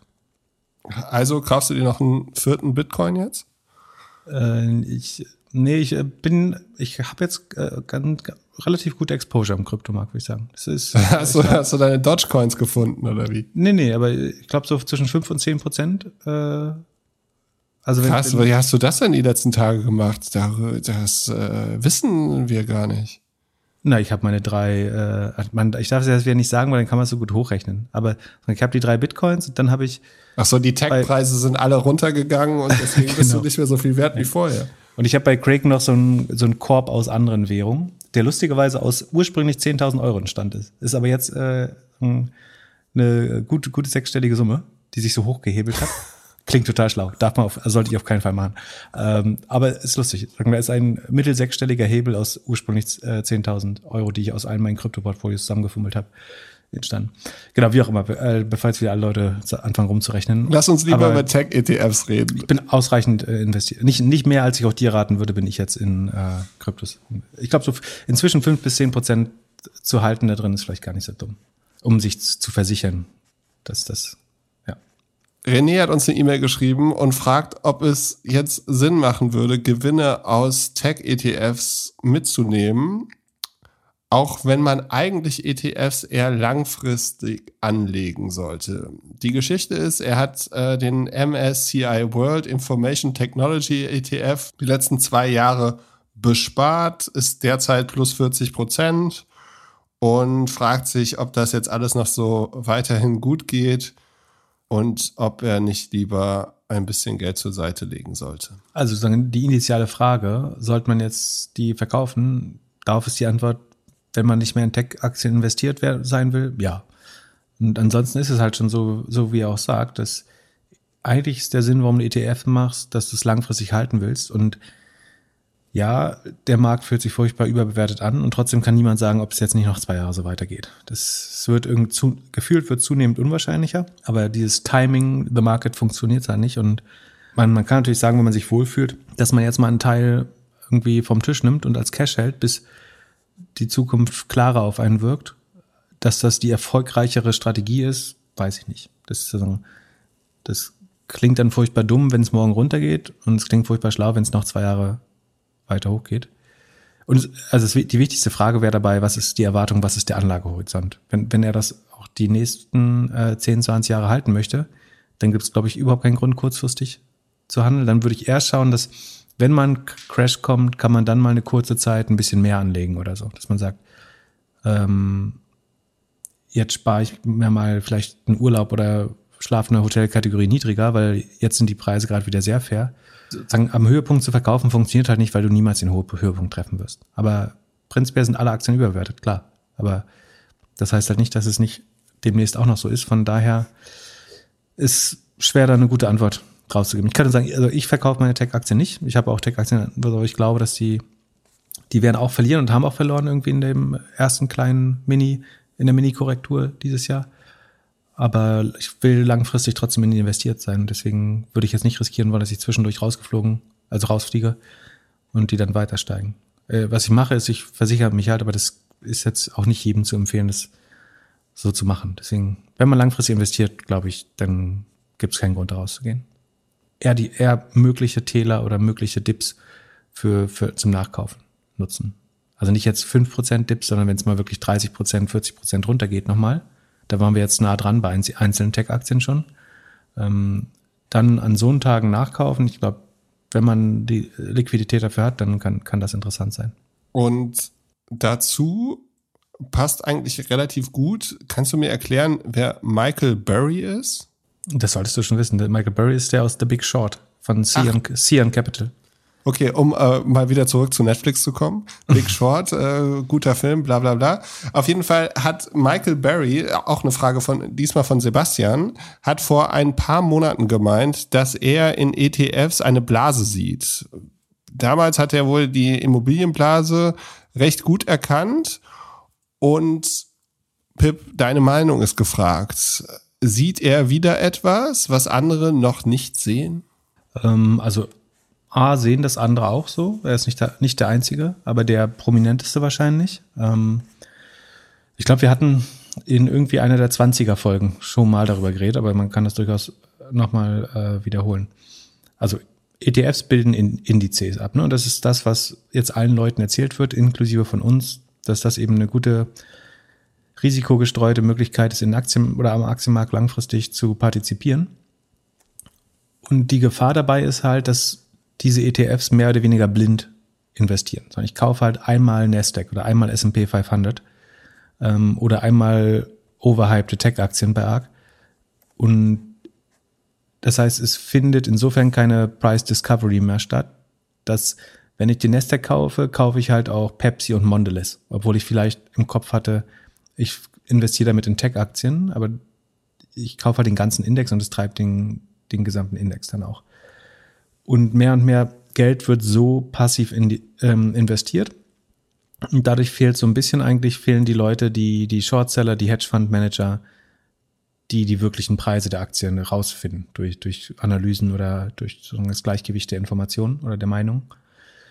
Und das übernehmen jetzt im Moment mehr und mehr die Robinhood Nutzer quasi. Also damals habe ich, glaube ich, gesagt, die, die Robinhood-Nutzer setzen die Preise durch, beim, beim Zocken und die ETFs bilden das dann mit den 401k-Savings ihrer Eltern nach, was schon ein bisschen gefährlich ist.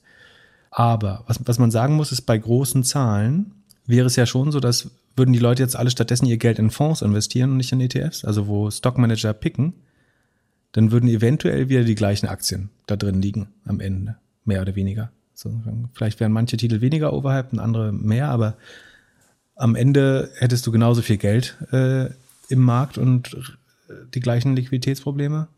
Du hast dieses Problem eben der Price Discovery, dass sehr kleine Companies zum Beispiel gerade stark unterbewertet wirken. Wenn, wenn du, wenn du daran glaubst, dass sich so, solche Sachen von alleine wieder sozusagen so ein Revert to the Mean haben, also sich wieder ausgleichen zum Durchschnitt, dann müsstest du jetzt in den Russell 2000 oder S-DAX oder irgendein Neben Nebenwertefonds oder ähm, Small and Mid Cap ETF investieren, weil das sind gerade die, die dabei untergehen. Dadurch, dass die großen Aktien immer mehr Anteile an den Indizes haben und immer mehr Geld in ETFs fließt, die die Indizes abbilden, werden immer mehr Apple, Google, Facebook, was weiß ich, alles gekauft, Tesla. Und dabei werden die Kleinen so ein bisschen vergessen. Aber es traut sich natürlich auch niemand, die Kleinen jetzt zu kaufen, weil du ja damit in das investierst, was du schon weißt, wo der, die gerade außer Mode sind. Also es, ein Value Investor kann natürlich sagen, geil, da kann ich jetzt billig Qualität kaufen, aber wenn niemand anders die Qualität sieht, dann, dann hilft sie eben trotzdem nicht. Ein echtes Risiko ist die synthetische Replikation, also dass ETFs nicht immer die Aktien wirklich kaufen, sondern teilweise die Indizes nur mit Hebelprodukten oder Derivativen, also ähm, Wetten auf den Markt nachbilden.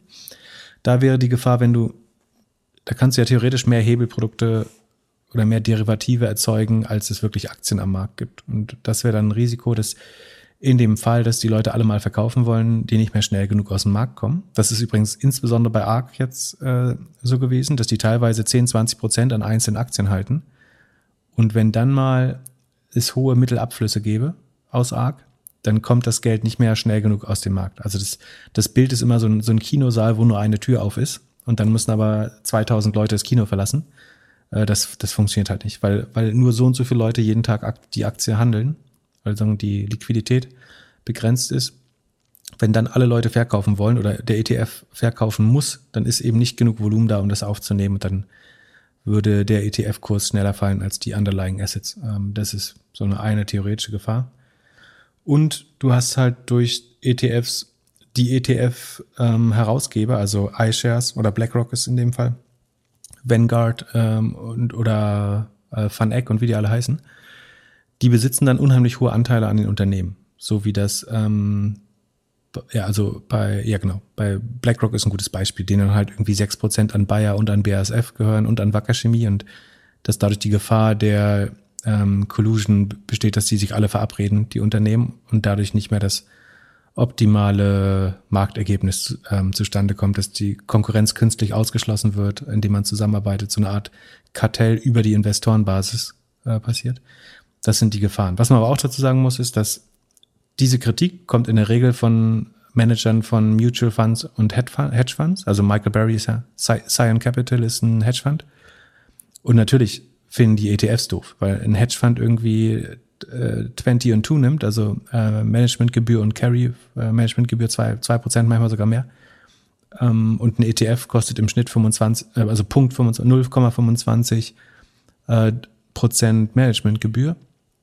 Und äh, Vanguard ist so eine Art äh, Genossenschaft, da kostet es, oder Stiftung, da kostet es nur 0,06 Prozent Managementgebühr zum Beispiel. Das ist der Darth Vader eines Fundmanagers, wenn jemand äh, sozusagen eine ähnliche Leistung anbietet, ohne das Stockpicking, aber trotzdem Teilhabe, langfristige Teilhabe am Aktienmarkt und das kostet nur 0,06 Prozent Managementgebühr, ähm, dann musst du das fast äh, von Berufswegen kritisieren.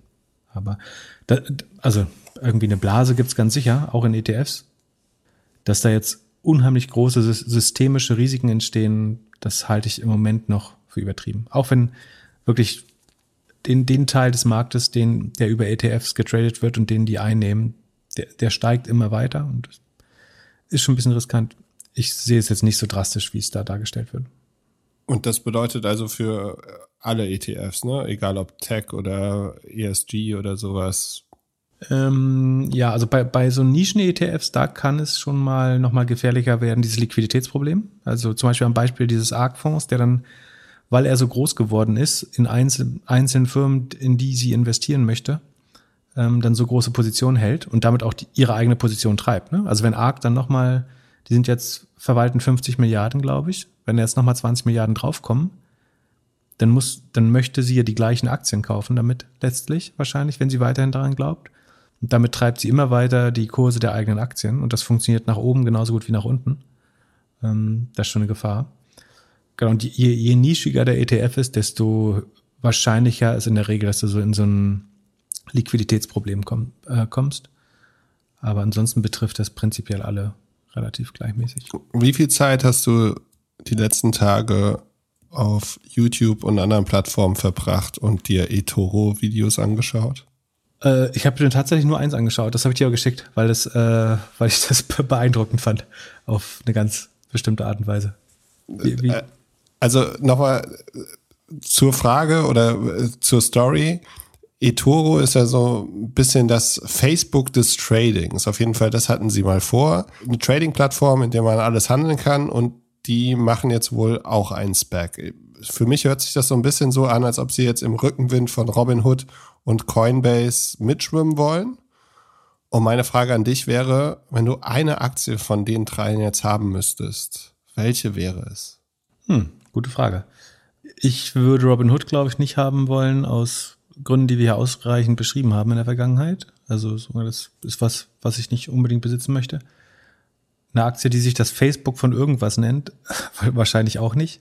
Aber über eToro kommen wir gleich mal rein. Ich glaube tatsächlich Coinbase. Also A, drucken die Geld, ähm, können das, glaube ich, auch langfristig.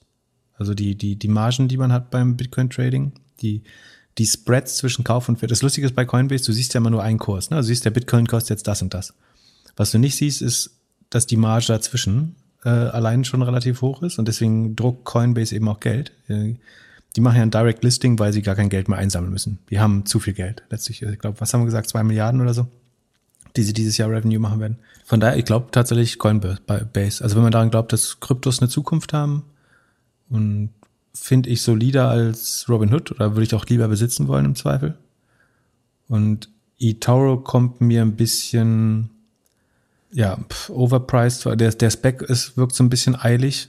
Äh, ist auch einer der unnatürlich. Also es ist die, die Firma, die eToro per Spec an die Börse nimmt, ist ähm, Fintech Acquisition Corp 5 oder so heißt die, glaube ich.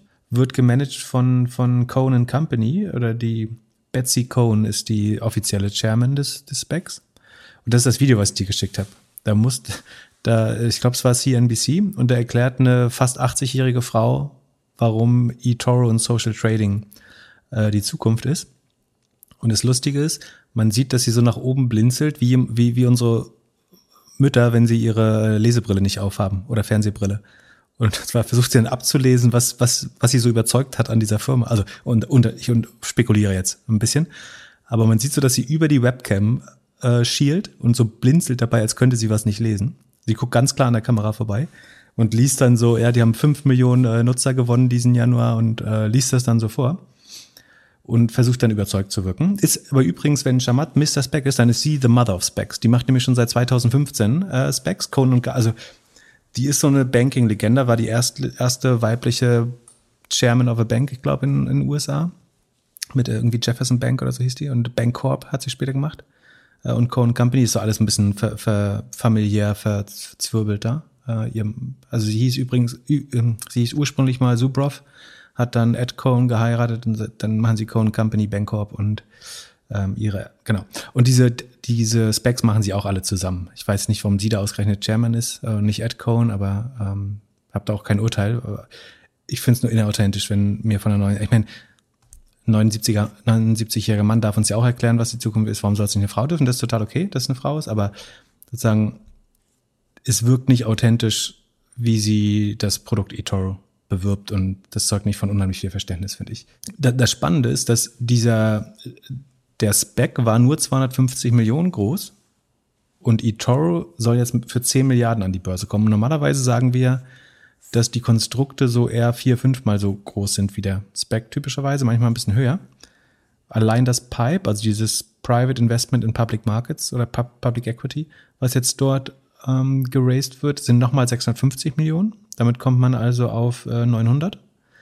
Und damit kauft man dann aber eben nur nicht mal 10 Prozent äh, der, der Company. Und sondern du machst einen 10 Millionen, äh, 10 Milliarden Börsengang über einen 250 Millionen Spec. Das ist sozusagen von der, das ist kein echter Hebel, aber wenn man, wenn man das als Hebel sehen würde, ist das eins der, glaube ich, ähm, ja, komplizierteren Verhältnisse, die man bisher gesehen hat. Das heißt, die Spec-Eigner haben am Ende nur zweieinhalb Prozent an der Company. Aber äh, der Spec-Sponsor, also Conan Company, lässt sich einen 80 Millionen Check schreiben dafür. Also die besitzen hinterher 0,8 Prozent äh, an, an für was auch immer äh, die dann bewertet werden an der Börse.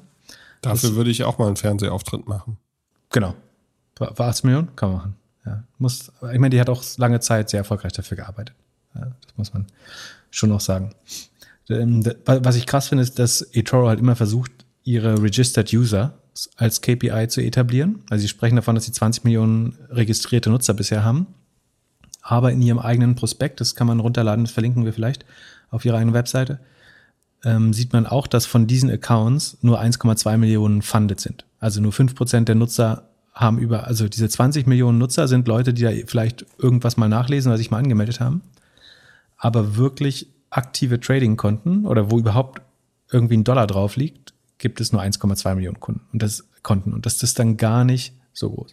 Und jetzt musst du halt sehen, äh, durchgerechnet, 1,2 Millionen sind halt 10.000 Euro pro Kunde, die Bewertung gerade. Das klingt ein bisschen absurd. Wie willst du denn 10.000 Euro aus dem Kunden rausholen? Das ist Quatsch.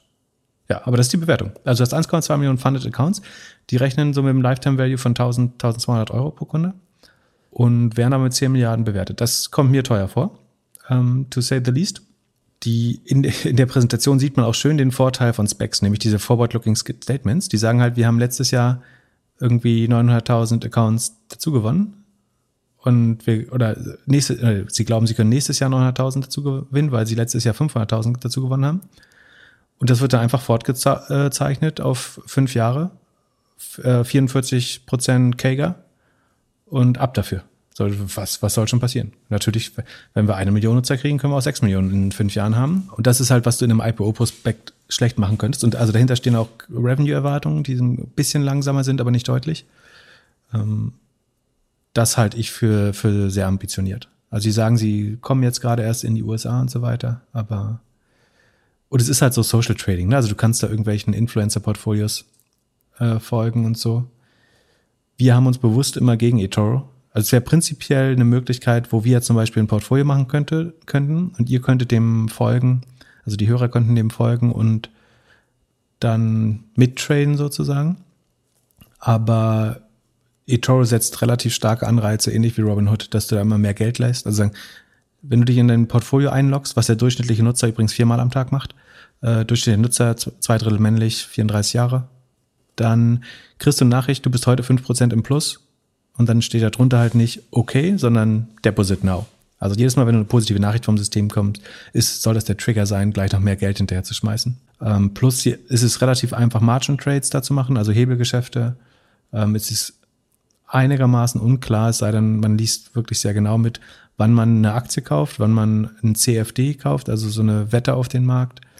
Ich glaube nicht, dass die meisten Nutzer da langfristig Geld mit verdienen und hat sich nicht so angefühlt, als wollen wir da Leute für werben oder Leute dorthin bringen. Äh, ich würde vermuten, dass die meisten Leute ihr Geld dort verlieren. Genau, also ich würde sagen, es ist auch eher ein komplizierter Spec, wie, wie man mit äh, einer Million Accounts auf äh, 10 Milliarden Bewertungen kommt, ist mir ein bisschen unklar, außer man glaubt eben an diese Wachstumsfantasie dahinter. Wir hatten ja letztes Mal dieses Bild mit dem Türsteher und also eine Sache, die man sich fragen muss, ne? diese Firma geht jetzt sehr früh für, für 10 Milliarden an die Börse.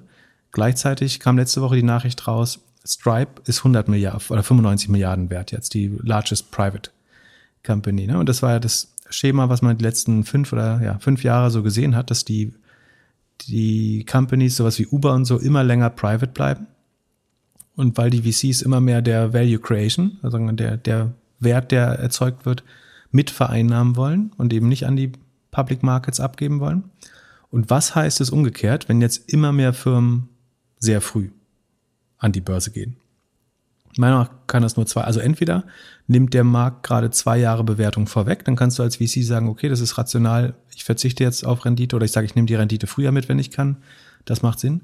Oder du glaubst eben gar nicht mehr an die Value Creation der Zukunft und verlagerst das Risk oder das Venture-Risiko jetzt zurück an die Märkte und das sieht man bei einigen Specs schon so. Und wie gesagt, eToro versucht mit dem Nutzerwachstum den, den, die wachsen schon schnell. Ich will nicht sagen, die eindruckserweckend, die, die wachsen schnell, aber es ist natürlich auch ein besonderer Effekt durch auch großer GameStop-Profiteur oder Wall Street Bets-Profiteur. Ich kann mir nicht vorstellen, dass sich das Wachstum so weitersetzt, weiter fortsetzt. Und sie werben ganz, also was heißt werben? In dem Prospekt wird immer wieder der Vergleich 2019 versus 2020 versus Januar 2021 gemacht, weil das natürlich der beste also aus Börsensicht ist es der, oder aus Brokersicht ist es der beste Monat, den wir haben können. Du hast noch nie so viel Trading, egal welchen Broker du fragen würdest. Jeder Broker hat im Januar 2021 die höchste ähm, Brokerage-Aktivität seiner Geschichte gehabt.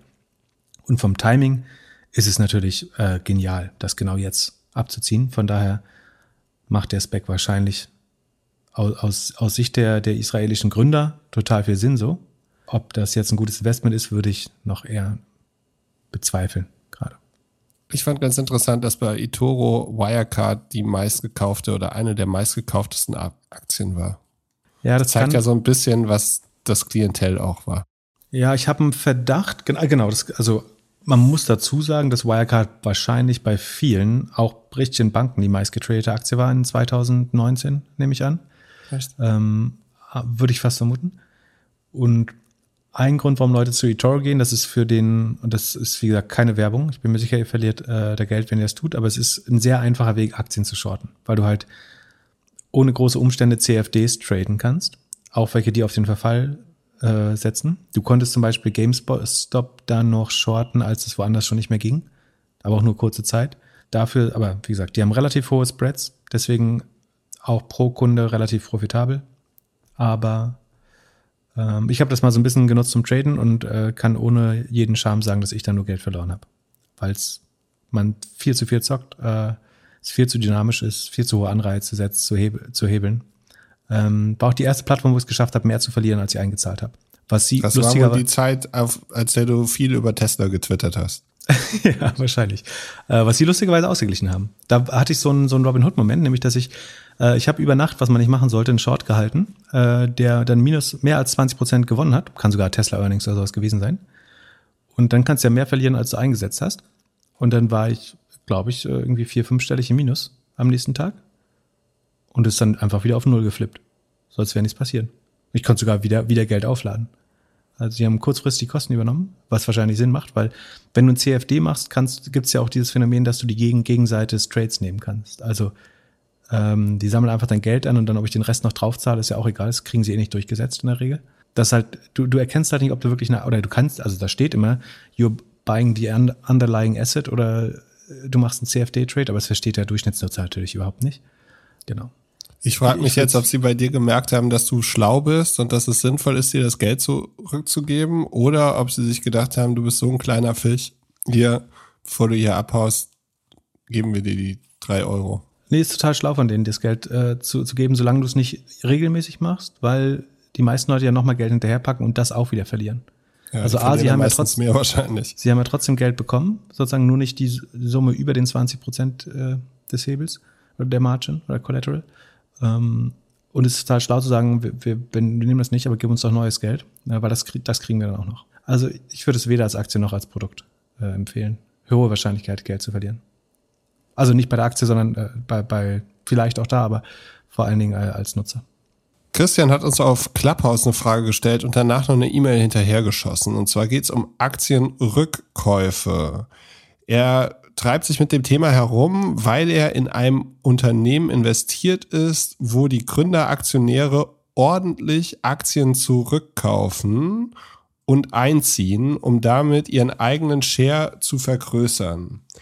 Auf der anderen Sa Seite werden Anleihen gegeben. Die Frage ist, warum machen Firmen Aktienrückkäufe? Und ist das wirklich das Schlauste, was man machen kann? Könnte man nicht besser in äh, investieren, in Innovation oder in Marketing oder in andere Sachen?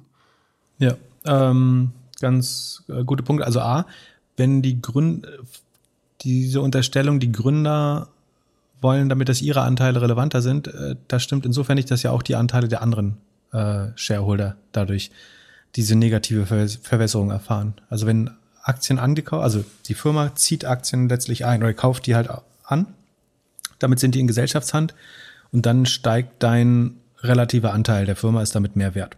Ja, also eine, sagen wir, Firma hat eine Million Aktien, ich kaufe 100.000 davon vom Markt weg, dann gehört jedem, dem bisher ein eine Millionstel, also jeder Shareholder, der vorher einen ein Millionstel hat, hat dann eins 1,1 Millionstel oder, oder ein 900, ein 900.000stel, was 1,1 entspricht, sozusagen als Kehrwert.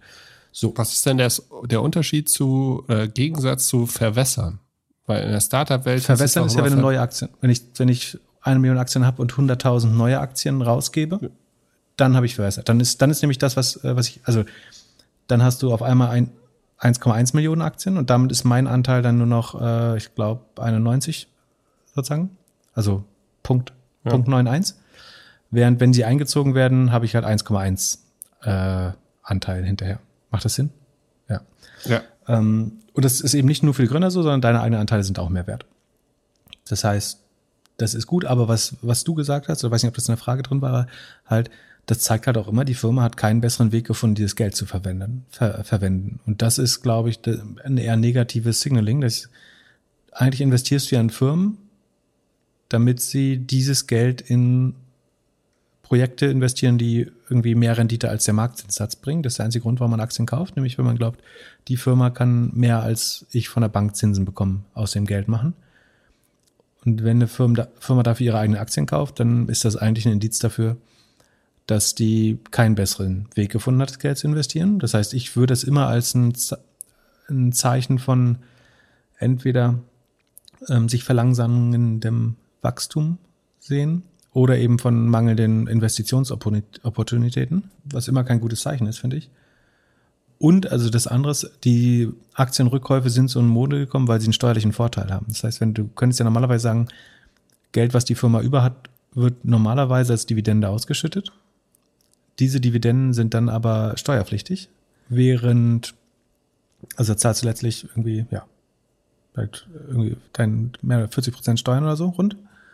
Und wenn du, aber achso, wenn man dann einen Aktienrückkauf macht, dann treibt das ja A, den, also A, dein Anteil wird mehr wert, weil du prozentual mehr Anteil hast an der Firma mit jeder Aktie, die ähm, absorbiert wird vom Markt. Plus es treibt ja auch den Kurs. Also die Aktie wird gekauft und dadurch entsteht extra Nachfrage. Und dadurch steigt mein Papiergeld auf dem Konto, weil der, der Kurs wird höher, mein Anteil wird damit teurer. Dann bin ich auf dem Papier reicher, ohne Steuern zu zahlen. Während wenn ich eine Dividende ausschall, äh, ausschütte, bin ich auch reicher geworden, aber habe Steuern drauf bezahlt. So. Und wenn du diese Steuern halt vermeiden willst, dann bestehst du nicht darauf, dass Firmen Dividenden zahlen als, als Großaktionär, sondern du sagst, ich möchte einfach immer wieder, dass ihr ein Aktienrückkaufsprogramm macht und ich leihe mir dann Geld gegen, gegen die Aktie. Das heißt, ich mache einen Effektenkredit, da kriege ich irgendwie zu einem vernünftigen Zinssatz Geld und kann davon leben und habe negative Steuern oder habe Kosten sogar statt Gewinne. Ähm, das, das ist, glaube ich, einer der Gründe, warum Aktien- oder Share-Buyback-Programme so, so populär sind gerade. Und schaust du dir das an, wenn Firmen das machen und gehst dann raus oder würdest eher rausgehen? Es verändert auf jeden Fall meinen Blick auf die Firma, würde ich sagen. Wenn, wenn jemand ähm, Aktienrückkaufsprogramm macht, dann denkst du, okay, die sitzen auf Geld, was sie nicht sinnvoll investieren können.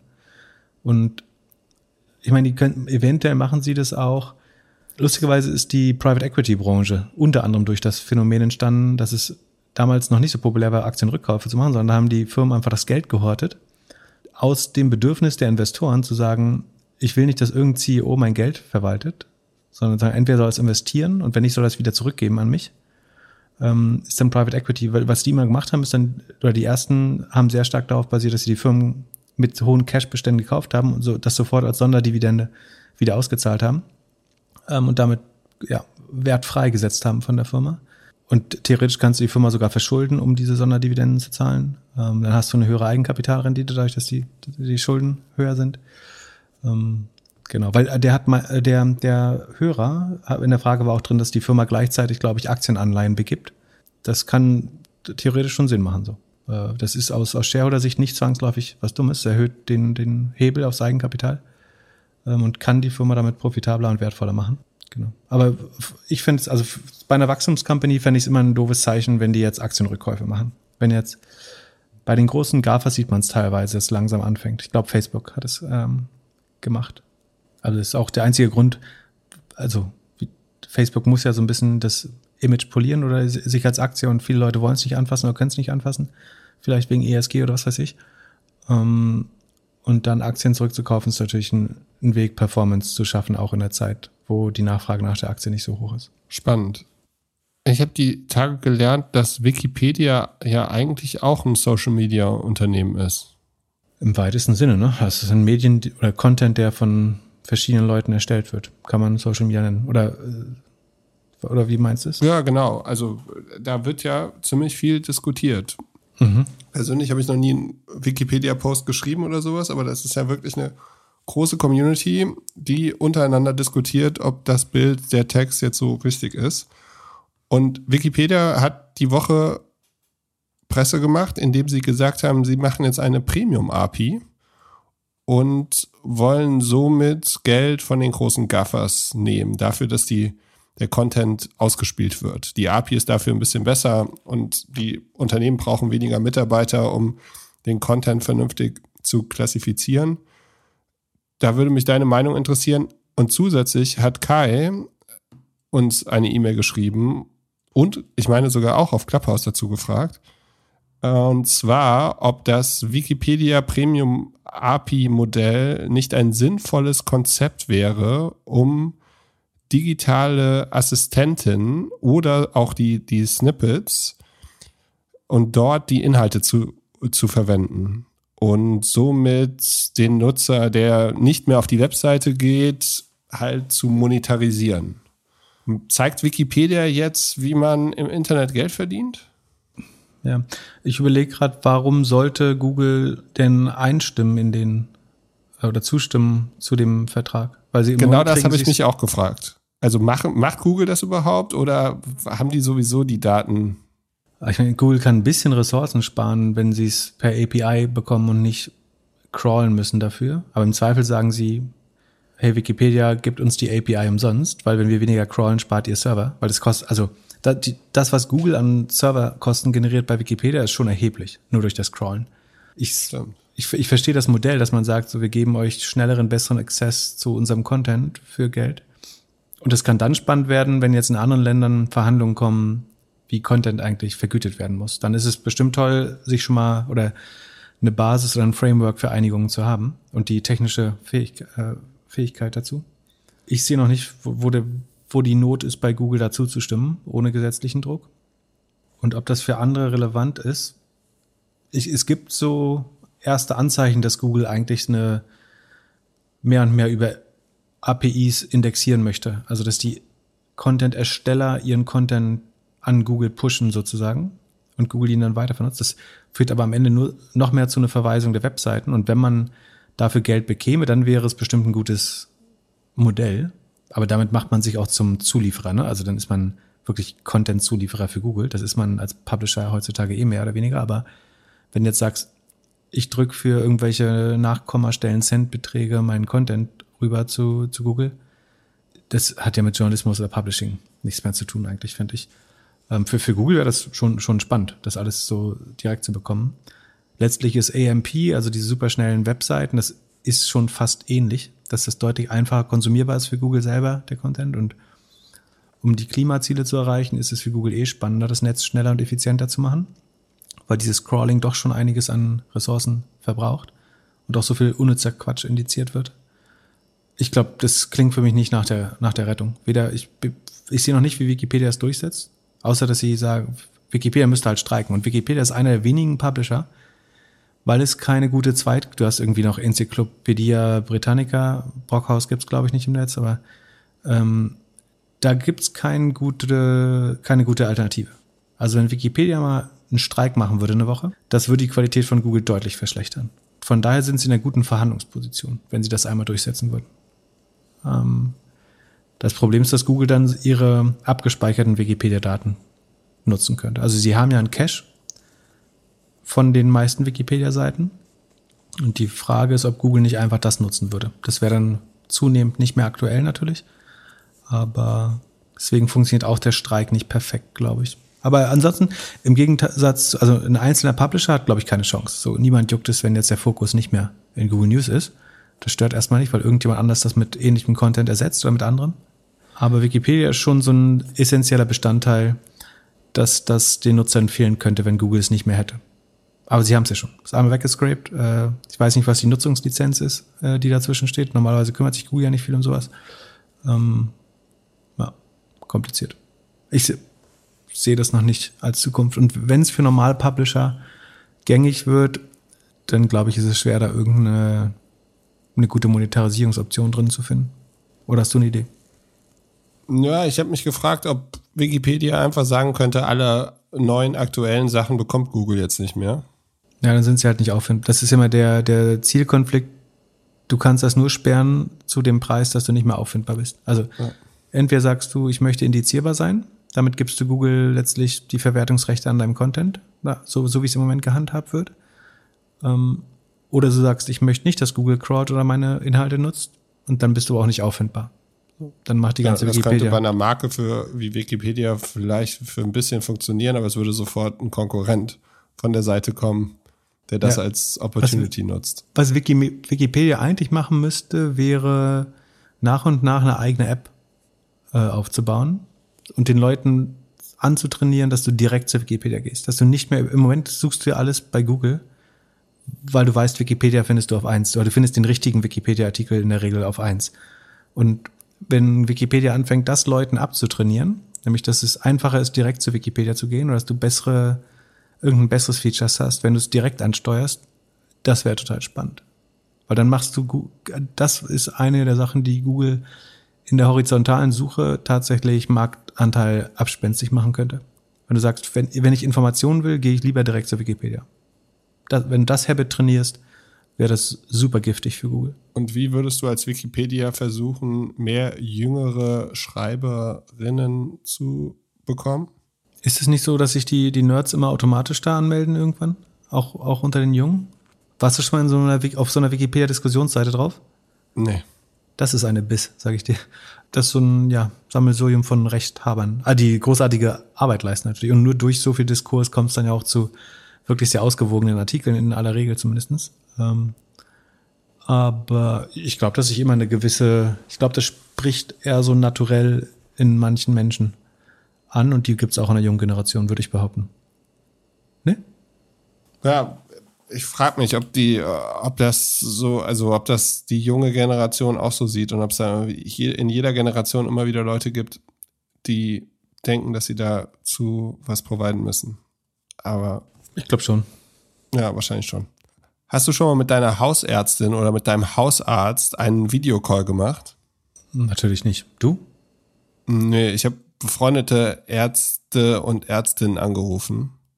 Einmal wurde mir gesagt, ich hätte am Vorabend zu viel gesoffen, aber dann hatte ich am Abend doch tatsächlich Blinddarm. Da hätte ich vielleicht eine bessere Diagnose erwartet, aber sonst noch nicht. Aber warum ich dich frage, ist, weil äh, Berno hat uns eine E-Mail vor zwei Wochen geschrieben über Teladoc Health. Wir haben das ins Backlog gesetzt und haben uns gedacht, wir besprechen das vielleicht mal, wenn es relevanter ist. Jetzt hat Amazon Amazon Care announced, beziehungsweise Amazon hat mal vor drei Jahren gemeinsam mit Berkshire und einer Bank, oder? Goldman, ähm, glaube ich. Goldman? Äh, Nee, ja, äh, JP Morgan. Okay. Haben die, haben die ein Healthcare-Produkt Haven äh, announced. Und dann haben sie da drei Jahre dran gearbeitet und jetzt im Januar haben sie es dicht gemacht.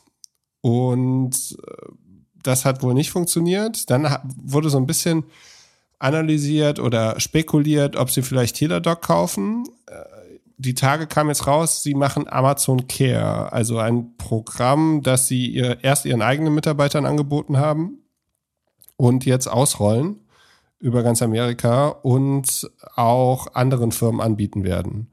Und das Produkt ist, glaube ich, zweigeteilt. Zum einen ist es äh, so Chat-Video-Call mit Ärzten. Ähm, von allem wahrscheinlich für, für Hautarzt bis Psychose. Und äh, das andere ist tatsächlich auch, dass Medikamente oder Ärzte vorbeikommen und etwas machen.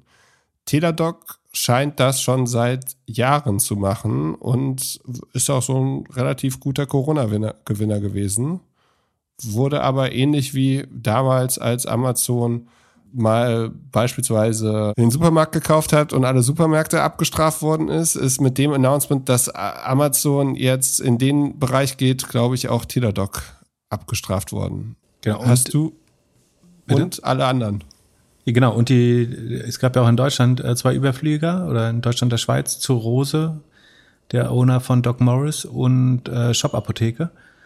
Und die sind auch ordentlich unter die Räder gekommen und haben ein Drittel der Bewertung. Also es ist eine Mischung aus der, dem insgesamten, äh, der Korrektur, die wir hatten und diesen News. Aber die haben insgesamt zum Höhepunkt jetzt so 30 Prozent verloren jeweils. Macht auch, die fand ich ehrlich gesagt auch sehr ambitioniert bewertet. Ähm, ich glaube schon, dass ein Teil der Medizin Telemedizin als Zukunft hat. Und es gibt viele Sachen, wo es wirklich keinen Sinn macht, sich dem Arztzimmer auszusetzen und äh, da Zeit zu verlieren und weiteres Risiko gehen, eingehen, andere Leute anzustecken und so. Ähm, aber ich fand die schon sehr sportlich äh, bewertet. Ähm, und da hast du dir Teladoc mal genauer angeguckt? Ja, also die sind, ich glaube, 145 Prozent gewachsen äh, zuletzt, also haben stark profitiert, was ja auch Sinn macht ähm, gerade wenn man nicht, nicht raus will, sind offiziell oder sagen, auf dem Papier verlieren sie noch die Hälfte des Umsatzes, aber es lag jetzt auch sehr stark an so Stock-Based Compensation äh, wieder, also dass so Aktienoptionen äh, dagegen gerechnet werden mussten. Ansonsten wären sie knapp profitabel, so auf Adjusted äh, EBITDA-Basis. Mm, und macht ja auch Sinn, davon auszugehen, dass äh, das größer wird, sind irgendwie 30 Milliarden schwer, größter Anbieter und 26 mal Sales ist das Multiple, das ist schon sportlich.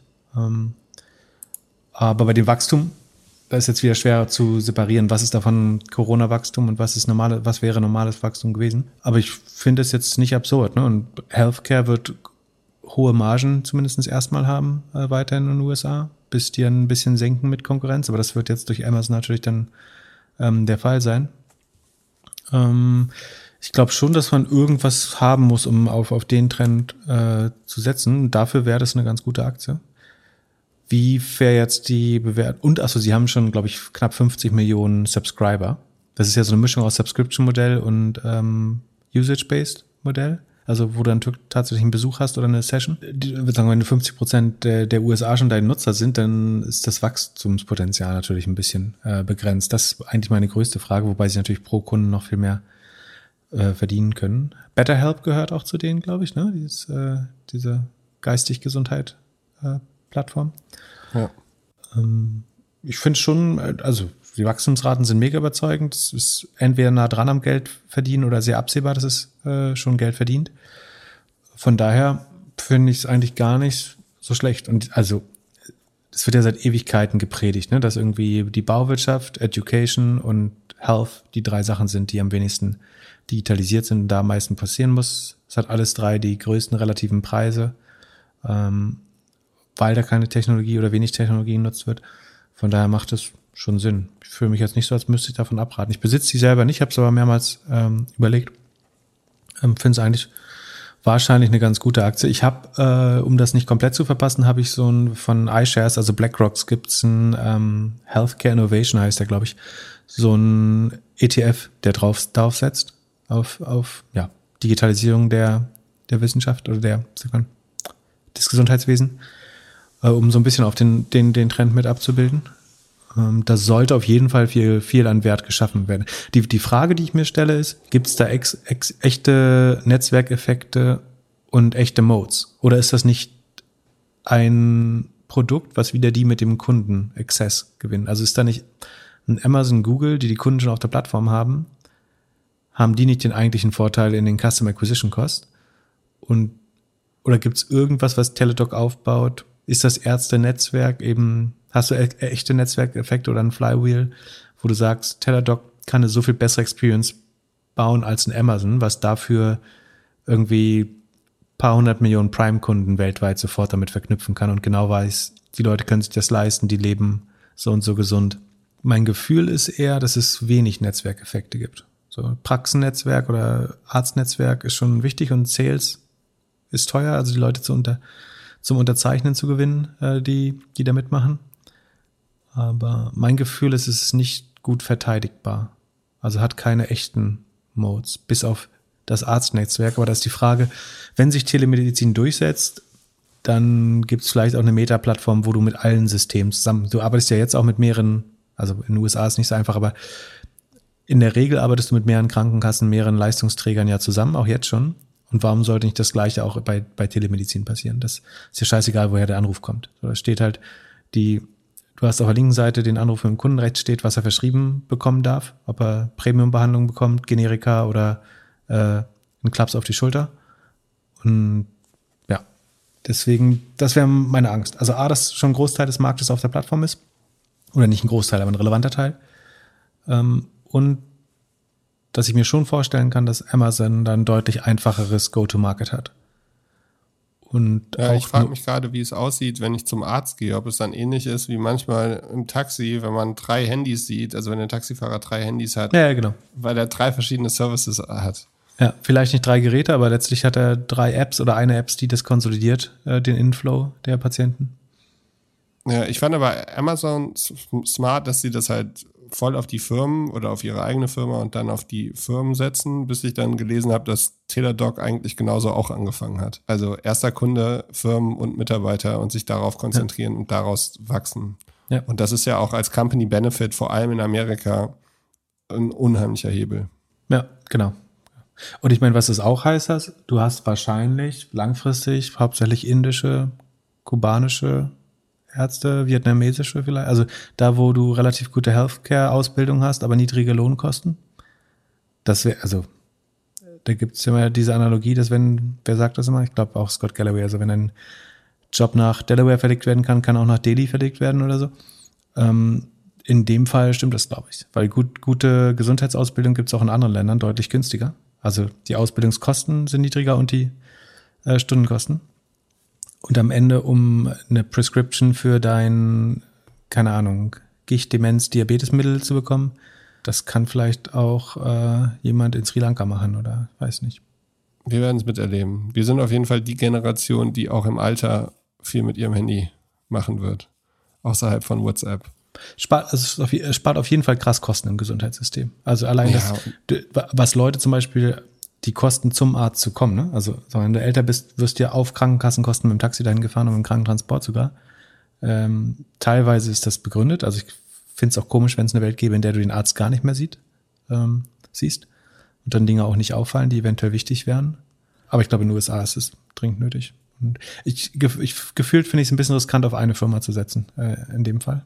Aber bisher, bisher hat Teledoc sich super geschlagen, hat Livongo gekauft. Äh, BetterHelp haben sie selber gemacht oder akquiriert, weiß ich gar nicht. Ähm, sieht von den Zahlen relativ solide aus. So. Ich habe mir ein, zwei Podcasts von dem CEO angehört, der macht auch einen guten Eindruck. Der kam erst 2009 dazu, da waren die schon ein bisschen am, äh, am Machen und dann sind sie, glaube ich, von, ja, haben ein großes Wachstum seitdem hinterhergelegt. Und äh, die, das Interessanteste war, dass er gesagt hat, er er hatte bei Corona so ein bisschen Sorge, dass sie nicht genug Ärzte auf der Plattform haben. Und dann hat ihn seine Frau zur Seite genommen und meinte, er hätte äh, die letzten zehn Jahre darauf hingearbeitet, dass dieser Moment kommt und äh, es wird schon alles gut gehen. Und scheint auch ganz gut gelaufen zu sein. Ja. Also, interessante Firma kannte ich vorher noch nicht. Vielen Dank für die Mail dazu. Und Pip, jetzt ein Thema zwischen uns beiden. Du hast Anfang des Jahres gesagt, dass eine deiner Lieblingsaktien CloudStrike ist. CrowdStrike. Mhm. Ich habe meine, meine eigenen Recherchen gemacht, habe dann ein, zwei Aktien gekauft, bin jetzt minus 13 Prozent. Es gab einen Earnings Call. Geht's jetzt hoch? Wo ist mein 2x? Mein erwartetes 2x von dir. Die haben sich äh, doch gar nicht schlecht geschlagen insgesamt. Äh, ich finde es immer noch, bin, ist immer noch eine meiner Lieblingsaktien eigentlich. Äh, die haben eigentlich ganz solide Zahlen abgeliefert. Die haben auch nicht schlecht auf die Zahlen reagiert, oder? Ähm, ein ganz klein bisschen hat sich das Wachstum verlangsamt, aber dafür hat sich auch die Marge verbessert. Also die sind vorher so rund 85 Prozent ähm, immer gewachsen zum Vorquartal oder zum Quartal, zum gleichen Quartal des Vorjahres, besser gesagt. Das ist jetzt auf 74 Prozent runtergegangen. Aber dafür ist die, äh, die Gross Margin besser geworden und äh, die Non-GAP Margin, äh, Profit Margin. Und der Rule of 40 Wert ist weiterhin bei 87. Also die Summe aus Marge und äh, Wachstum ist 87. Alles über 40 ist gut. 87 ist extrem gut. Äh, dafür sind sie halt auch mit 50-fachen des Sales oder 44 Milliarden bewertet. Das heißt, äh, natürlich teuer, weil sie gut sind. Aber ich glaube, so stark an den Security-Trend. Äh, und die haben halt, glaube ich, riesen Rückenwind durch diese Microsoft äh, Vulnerabilities. Wie sagt man das? Schwächenlücken, Sicherheitslücken. Dass man ähm, die ganzen Outlook-E-Mails immer lesen kann, oder was meinst du? Nee, dieses, also es gab doch letztes Jahr diese Sunburst-Attacke, also wo diese SolarWinds, also das letzte Mal, als wir darüber geredet haben, haben wir diese Zero Trust Week oder so, glaube ich, kommentiert. Ne? Und der Hauptjob des CEOs ist irgendwie der Welt zu erzählen, dass wir in einer Zero Trust World leben. Und das heißt, ein wichtiger Bestandteil von CrowdStrikes Produkt Fake and Security ist sozusagen deine gesamte Software end-to-end -End in der Cloud beim Endgerät bei deinem Nutzer, also beim Mitarbeiter, sozusagen von vorne bis hinten sicher zu machen. Inter, unter anderem, weil man de, den anderen An Anwendungen nicht vertrauen sollte. Ähm, und genau so war es jetzt bei SolarWinds. Da, das war ja eine äh, Komponente, die viele genutzt haben und der sie vertraut haben und die dann angreifbar wurde auf einmal. Ähm, plus äh, eine, eine, Komponente von Microsoft und von VMware, also einem Server-Admin-Dingsbums. Ähm, und das wird der CEO jetzt nicht müde, Microsoft aufs Brot zu schmieren. Äh, das, der redet immer von einer großen Vertrauenskrise in der Microsoft Userbase ähm, und so weiter. Und das spielt ihn schon sehr in, in, die, in die Karten, glaube ich, dass da jetzt sehr bekannte Softwarelücken sich offenbart haben. Ähm, und das Thema nochmal, also das Thema Cybersecurity war eh komplett auf dem Plan und wird dadurch nochmal wichtiger, weil irgendwann kannst du dich nicht mehr entschuldigen, dass du nicht so eine Solution gekauft hast. Problem hier auch so ein bisschen, dass schon ein Drittel der Fortune 500 oder so unterschrieben haben, glaube ich. Aber die, die, haben ganz gute Revenue Expansion, also die buchen dann immer mehr Module dazu und lassen mehr Geld da, von daher passt das. Ich bleibe eigentlich bullish. Sie haben so ein geiles trojanisches Horse äh, innerhalb von Azure, also der Cloud-Plattform von Microsoft, haben sie ein Programm, so ein Free Community Tool eingeführt, was dir dabei hilft. Ähm, Sekunde, ich muss mal gucken, wie das genau hieß. Und zwar um, reporting tool for Azure, free community tool to help organizations quickly and easily review excessive permissions in Azure uh, environments, determine configuration weaknesses and mitigate risk. Also sie haben ein Tool gebaut, was dir hilft, deine, deine Zugriffsrechtsverwaltung zu optimieren und zu sehen, wo da eventuell Risiken und Lücken sind. Und äh, das kriegst du bei, bei Azure halt umsonst äh, zur Verfügung gestellt von CrowdStrike. Und das ist halt, wirkt halt wie so ein trojanisches Pferd, dass sie letztlich sagen, du brauchst hier, wenn du auf Azure bist, finden wir auf jeden Fall ein Problem in, de in deiner Sicherheitskonfiguration. Und dann brauchst du als nächstes auch ganz dringend äh, CrowdStrike. Ja, von daher, also und äh, sie fährt der, der Umsatz, den sie über Amazon, äh, über den AWS Marketplace gemacht haben, ist um 650 Prozent, also versiebenhalbfacht krass äh, gestiegen.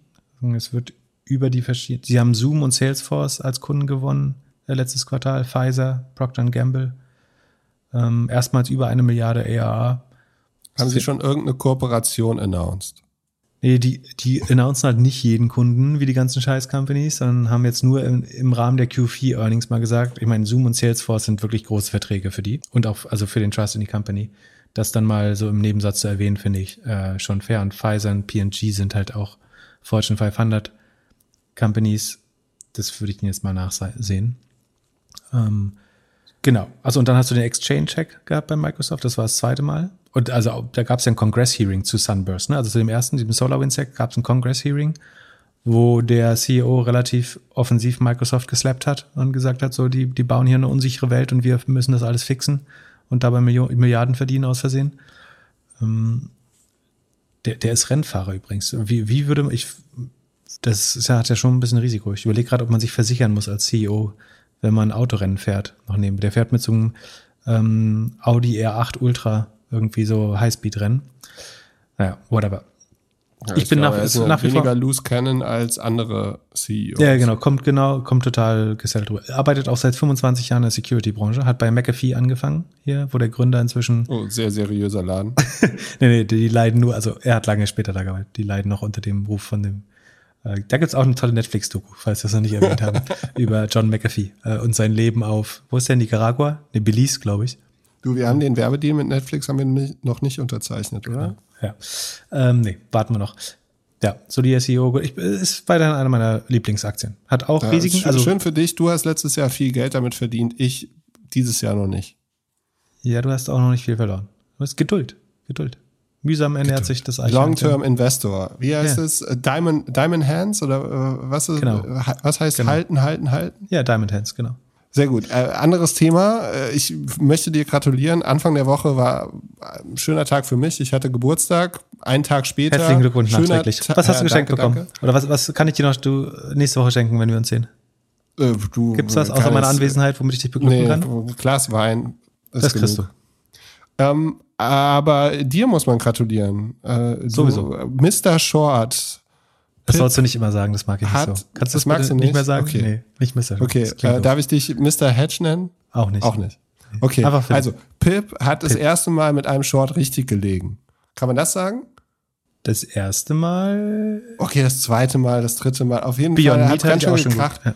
Also wir reden über Plug Power und da kam ein Pressebericht raus, dass die wohl in den letzten drei Jahren auf jeden Fall laut KPMG nicht so wirklich gut ihre Bücher, Bücher geprüft haben oder richtig dargestellt haben. Und zack, ist die Börse nach unten und das bedeutet, wenn du shortest, dass du damit Geld verdienst, oder? Genau, der, der äh, Optionsschein, mit dem ich das mache, hat irgendwie, glaube ich, äh, so 61 Prozent plus an einem Tag gemacht, äh, weil die Aktie Boah. sehr stark reagiert hat.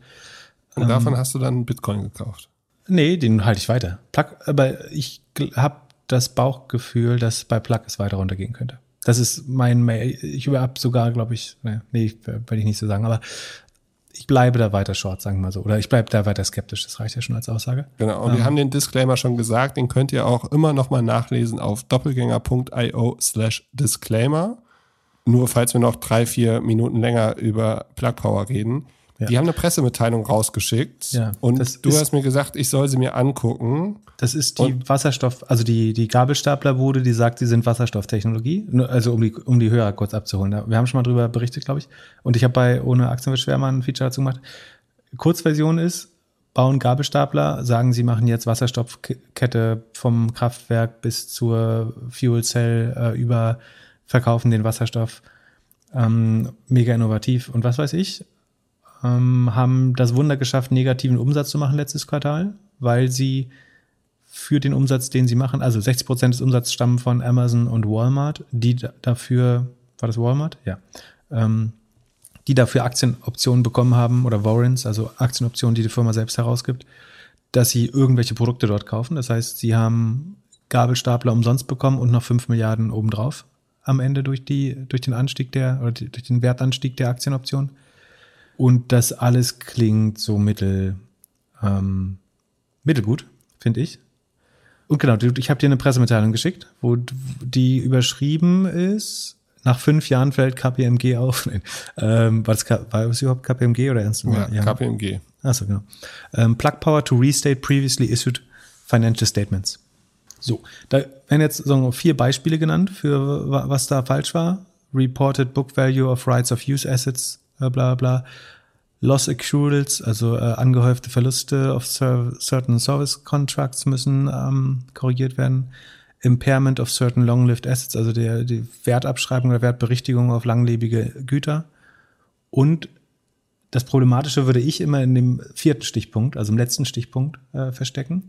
Da steht, oder hast du schon eine Idee? Dann darfst du es auch Nee, ich habe es mir Also- kurz angeguckt. Ich hab, bin gespannt, was deine Erklärung dazu ist. Also ich, also ich spekuliere, das ist auch wieder wilde Spekulation jetzt, ne? Aber dass ich kritisch bin bei der äh, Bude, habe ich ja vorher. Und also, warum sehe ich das problematisch? Weil ich glaube, Wasserstoff ist gar nicht so, also die, die Brennstoffzelle gibt es eine Weile und dass sich der tatsächliche Wirkungsgrad dem theoretischen Wirkungsgrad da über die Zeit annähern wird, ist auch relativ klar. Aber ansonsten ist das relativ simple Technologie und die wird in der Regel, so wie wir es auch schon bei Wind, Solar und was weiß ich gesehen haben, früher später in China gebaut. Ähm, und ich sehe nicht, wie das ein margenstarkes Business werden kann. Also wo sollte da ein Service, Subscription, hochmargiges Business entstehen, was man nicht irgendwo anders auf der Welt günstiger einkaufen kann. So, der, der vierte Stichpunkt sagt, also Sie sehen die Notwendigkeit, Dinge zu korrigieren betreffend the classification of certain costs resulting in a decrease in research and development expense and a corresponding increase in cost of revenue. Das hieße, also die Cost of Revenue sind das, was man vom Umsatz abzieht, um zu der Rohmarge zu kommen. Also sagen wir, du verkaufst was für eine Million, die Cost of Revenues sind 800.000, dann hast du 20 Prozent äh, Bruttomarge oder Gross Margin heißt es Menschen. Und die könnten sich jetzt hier eventuell erhöhen. Also ein, ein Review wird wa wahrscheinlich zu einem Increase führen des Cost of Revenue. Das heißt, die Gross Margin würde sinken.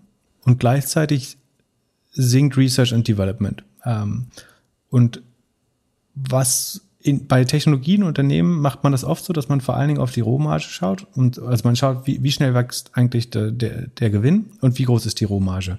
Weil man annimmt, Forschungskosten, Saleskosten, Marketingkosten, äh, irgendwie General and Admin, also die Gemeinkosten, das wird alles am Ende nicht so viel Unterschied machen. Die wachsen langsamer als der Umsatz.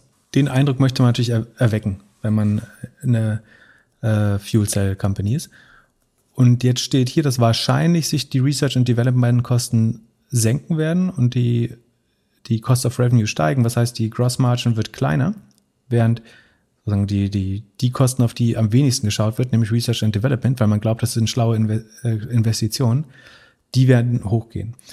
Und was, was ich jetzt vermuten würde, was sich rausstellen wird, ist, dass sie Herstellungskosten als Entwicklungskosten, also Research-Kosten, klassifiziert haben.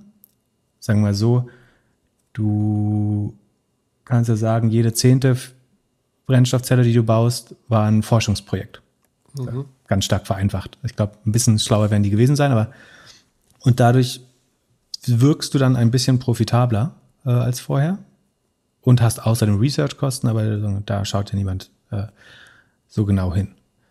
Und außerdem siehst, je mehr Research-Kosten hast, desto innovativer siehst du natürlich auch aus. Also von den 50 Millionen, die angeblich in Research and Development geflossen sind, werden dann tatsächlich einige eventuell, sozusagen, sollte meine Vermutung da richtig sein, eigentlich Kosten, die den Produkten zuzurechnen sind oder der Produktion.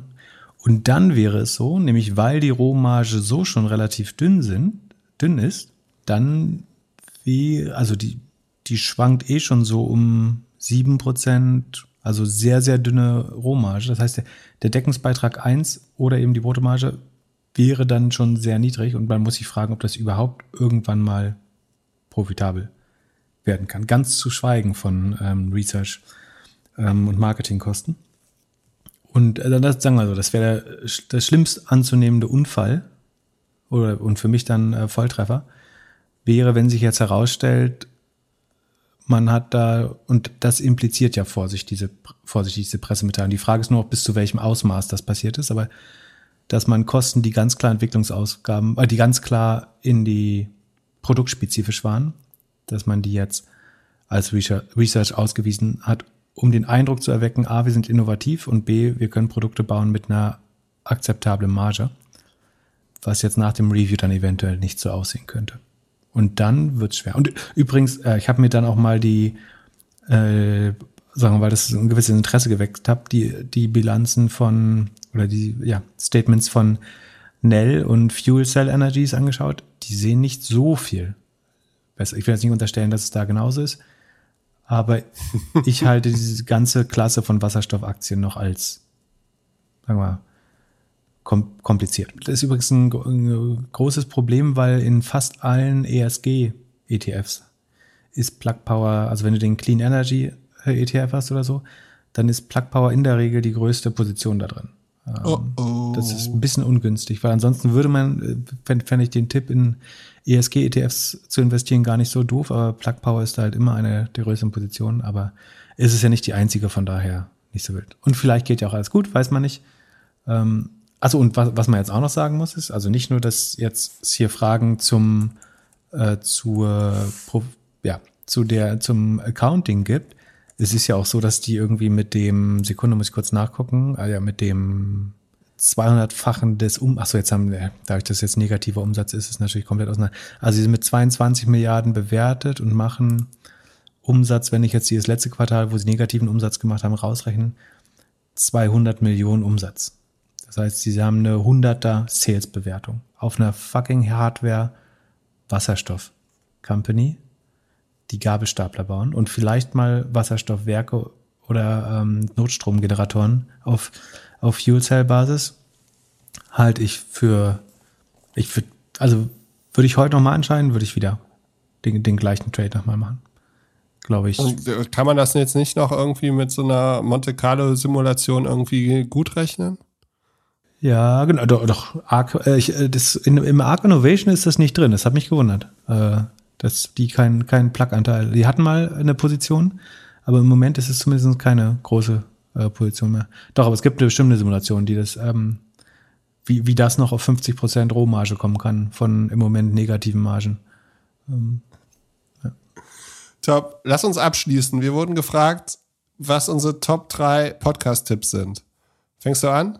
Äh, fang du mal an, weil ich habe äh, darauf ist das, eins, da, das ist zeitlich untergangen, aber ich gucke einfach äh, live, was ich immer so schaue. Fang du mal an. Okay, Nummer eins für mich, Hotel Matze ist für mich der Podcast Gott. Keiner informiert sich so viel über seine Gäste wie Matze und das ist einfach immer angenehm zu hören. Da höre ich tatsächlich oft rein.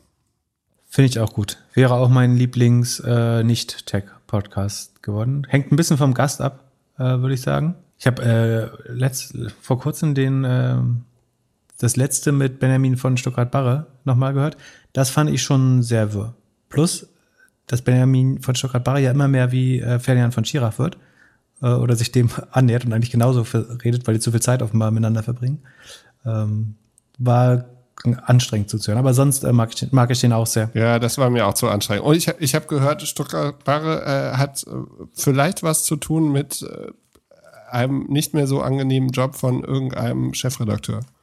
Anderes Thema. Da, das Lassen wir mal erklären. Ja. Ja, erzähle ich dir nach dem Podcast. Ähm, kann sich jeder seine eigene Meinung. Was ist dein, äh, eine, also einer deiner Top 3 Podcasts?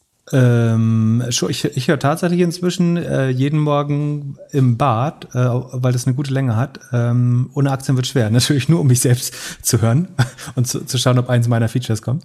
Ähm, aber sozusagen so als schneller 10-Minuten-Snack äh, finde ich das ganz gut. Genau, ansonsten, also es wäre jetzt Quatsch, nicht Pivot zu erwähnen, weil das, glaube ich, schon äh, gute Mischung aus Unterhaltungswert und Informationswert ist. Und jetzt äh, suche ich mal nach einem guten dritten, während du uns eins verrätst. In der Zwischenzeit bei mir My First Million. Das sind so zwei Internettypen, die immer mal über Ideen sprechen oder Gäste haben. Äh, ziemlich amerikanisch, ziemlich bro-lastig, aber immer spannend mit Business-Ideen, Trends. Und die Jungs spielen Twitter ganz gut, spielen den Podcast ganz gut. Ähm, das, da höre ich immer ganz gerne rein. Und ich hätte sogar vier. Nummer drei ist bei mir der Murakami Podcast. Da finde ich vor allem das Jetzt mal ehrlich Format ganz nett. Mhm. Und Marco hört uns auch immer und stellt Fragen. Es ist so ein bisschen so eine Podcast-Freundschaft. Wir telefonieren nicht viel, hören uns aber gegenseitig in den Podcasts. Hast du deine Nummer drei gefunden? Noch nicht, erzähl mal noch weiter. Äh, ich überlege noch was. und so Nummer vier ist für mich äh, Empfehlung meiner Frau, Drinnies. Den höre ich vor allem jetzt, um dich besser zu verstehen. Wie heißt das? sind der? zwei introvertierte Menschen, die äh, in der Comedy-Szene arbeiten und die erzählen darum, darüber, dass sie nicht gerne rausgehen. Sehr amüsant, sehr witzig. Oh, muss ich mir mal schicken. Ich, ja. ich also bei, bei Tech-Sachen, ich finde Grey Matter von Greylock äh, noch ganz gut. Ich versuche jetzt fast random auszusuchen, was, was man vielleicht noch nicht unbedingt kennt. Äh, und das andere, Friedemann und, äh, mit Friedemann Karik, finde ich tatsächlich auch nicht äh, schlecht, wenn die Hotel Matze gefällt. Äh, und ich finde tatsächlich Tim Melzer auch sehr unterhaltsam, muss ich ja sagen. Und äh, der ja, ist zu aggro. Motiviert mich auch, äh, mehr als zwei Stunden äh, immer hier zu quatschen. Weil da gab es viele Podcasts, da ist nicht, auch nicht jeder gut, glaube ich. Aber da gibt es welche, die sind zweieinhalb Stunden lang und total okay. Genauso wie bei Hotel Matze auch. Ja. Ich habe mir hab ausgerechnet, wenn man jetzt alle Podcasts von uns zurückrechnet, würde man drei Tage Podcasts hören. Ja. 24-7. Eine gute Zeitverwendung. Kann ich sehr empfehlen. Ja, ich finde immer wieder bemerkenswert, dass uns Leute E-Mails schreiben, die jetzt zurückhören. Sag mal, Telegram macht jetzt Audio und Facebook macht Substack. Wem gibst du weniger alles. Wem gibst du weniger Erfolgschancen? Das ist die schwere Frage. Ja, ich glaube, Telegram funktioniert eher. Aber das allerletzte, was wir noch auf der Liste haben, Snap kauft Berliner Startup Fit Analytics. Achso, Ich find's super. Ich find's, ich find's immer gut, wenn amerikanische Startups deutsche Startups kaufen. Und Fit Analytics scheint nicht so wahnsinnig viel Funding genommen hat, haben, zu haben in den letzten Jahren, oder? Also ja, ich weiß nicht, sieht vielleicht. auf den ersten Blick erst so ein bisschen bootstrapped aus. Ja, oder Equihire vielleicht auch. I don't know. Ähm, weiß nicht. Also, so oder so, herzlichen Glückwunsch. Ich würde es so deuten, dass eigentlich, also jedes große E-Commerce-Business hat eigentlich ein Media-Business inzwischen. Irgendwie Amazon hat Amazon Media Service oder Advertising halt. Facebook hat seinen Shop, Facebook Shops, Instagram Ökosystem. Shopify macht es jetzt wahrscheinlich mit ähm, dem Affiliate-Programm mit TikTok, äh, dass so eine Art Marketingkanal da rankommt. Und Snap macht es vielleicht andersrum, dass sie sagen, so wir, um unseren Advertisern E-Commerce noch einfacher zu machen. Also wir müssen mal sagen, was Fit Analytics macht. Fit Analytics ist nicht, klingt so nach Sport äh, und irgendwie Liegestütze, Squats und äh, Planks, aber das ist eigentlich eine App, die über ein relativ einfaches Interface mit ein paar Fragen und Einschätzungen die Passform von Klamotten versucht zu erraten. Also Retouren. Ähm, also es hilft einem, die richtige Größe zu finden, senkt damit Retouren, steigert Conversion. Ähm, so markenabhängig, also es sagt dann so die Ralph Lauren M, da brauchst du eine L und bei, keine Ahnung, Fred Perry kannst du eine Nummer kleiner nehmen oder irgendwie andersrum. Ähm, Genau, am, Ende ist das ein Tool, mit dem man das, das Werbespend, also alles, was die Conversion hochtreibt und die Retouren runter, führt, führt dazu, dass Leute, äh, dass Advertiser mehr Geld ausgeben können. Das müsste eigentlich für jeden Anbieter relevant sein. Also wundert mich fast, warum ein Google oder Facebook das nicht gekauft hat. Vielleicht denken die nicht weit genug. Also Google arbeitet ja sehr stark daran, wie kann ich bei Shops für noch mehr Con Conversion irgendwie werben. Aber macht für mich total Sinn. Ist ein total natural fit. Das sozusagen innerhalb der Suite, Marketing Suite anzubieten, ist ein relativ großer Schritt, glaube ich, für, für Snap, aber so, so würde ich es einordnen eigentlich. Dass, ich glaube prinzipiell, dass Media und E-Commerce mehr zusammenrückt. Und das, was jetzt die großen Social Networks sind, also die werden fast so ein Shopping Wallet Garden immer dran haben. So Facebook Shops wird halt komplett auf Facebook oder in Instagram funktionieren letztlich. Das gleiche bei Google Shopping. Ähm, bei Shop, Shopify vielleicht eben andersrum. Bei Amazon ist es Amazon Media Services. Und ja, macht Sinn. Dass das, also da wird wieder gebundelt, was vorher unbundelt wurde, so ein bisschen. Ja, spannend. Mal gucken, was nächste Woche alles passiert. Ich wünsche auf jeden Fall allen einen guten Start in die Woche. Und Pip, vielen Dank für deine Zeit. Bis nächste Woche. Ganz mein Vergnügen. Bis nächste Woche. Bis diese Woche. Ciao. Ciao, ciao.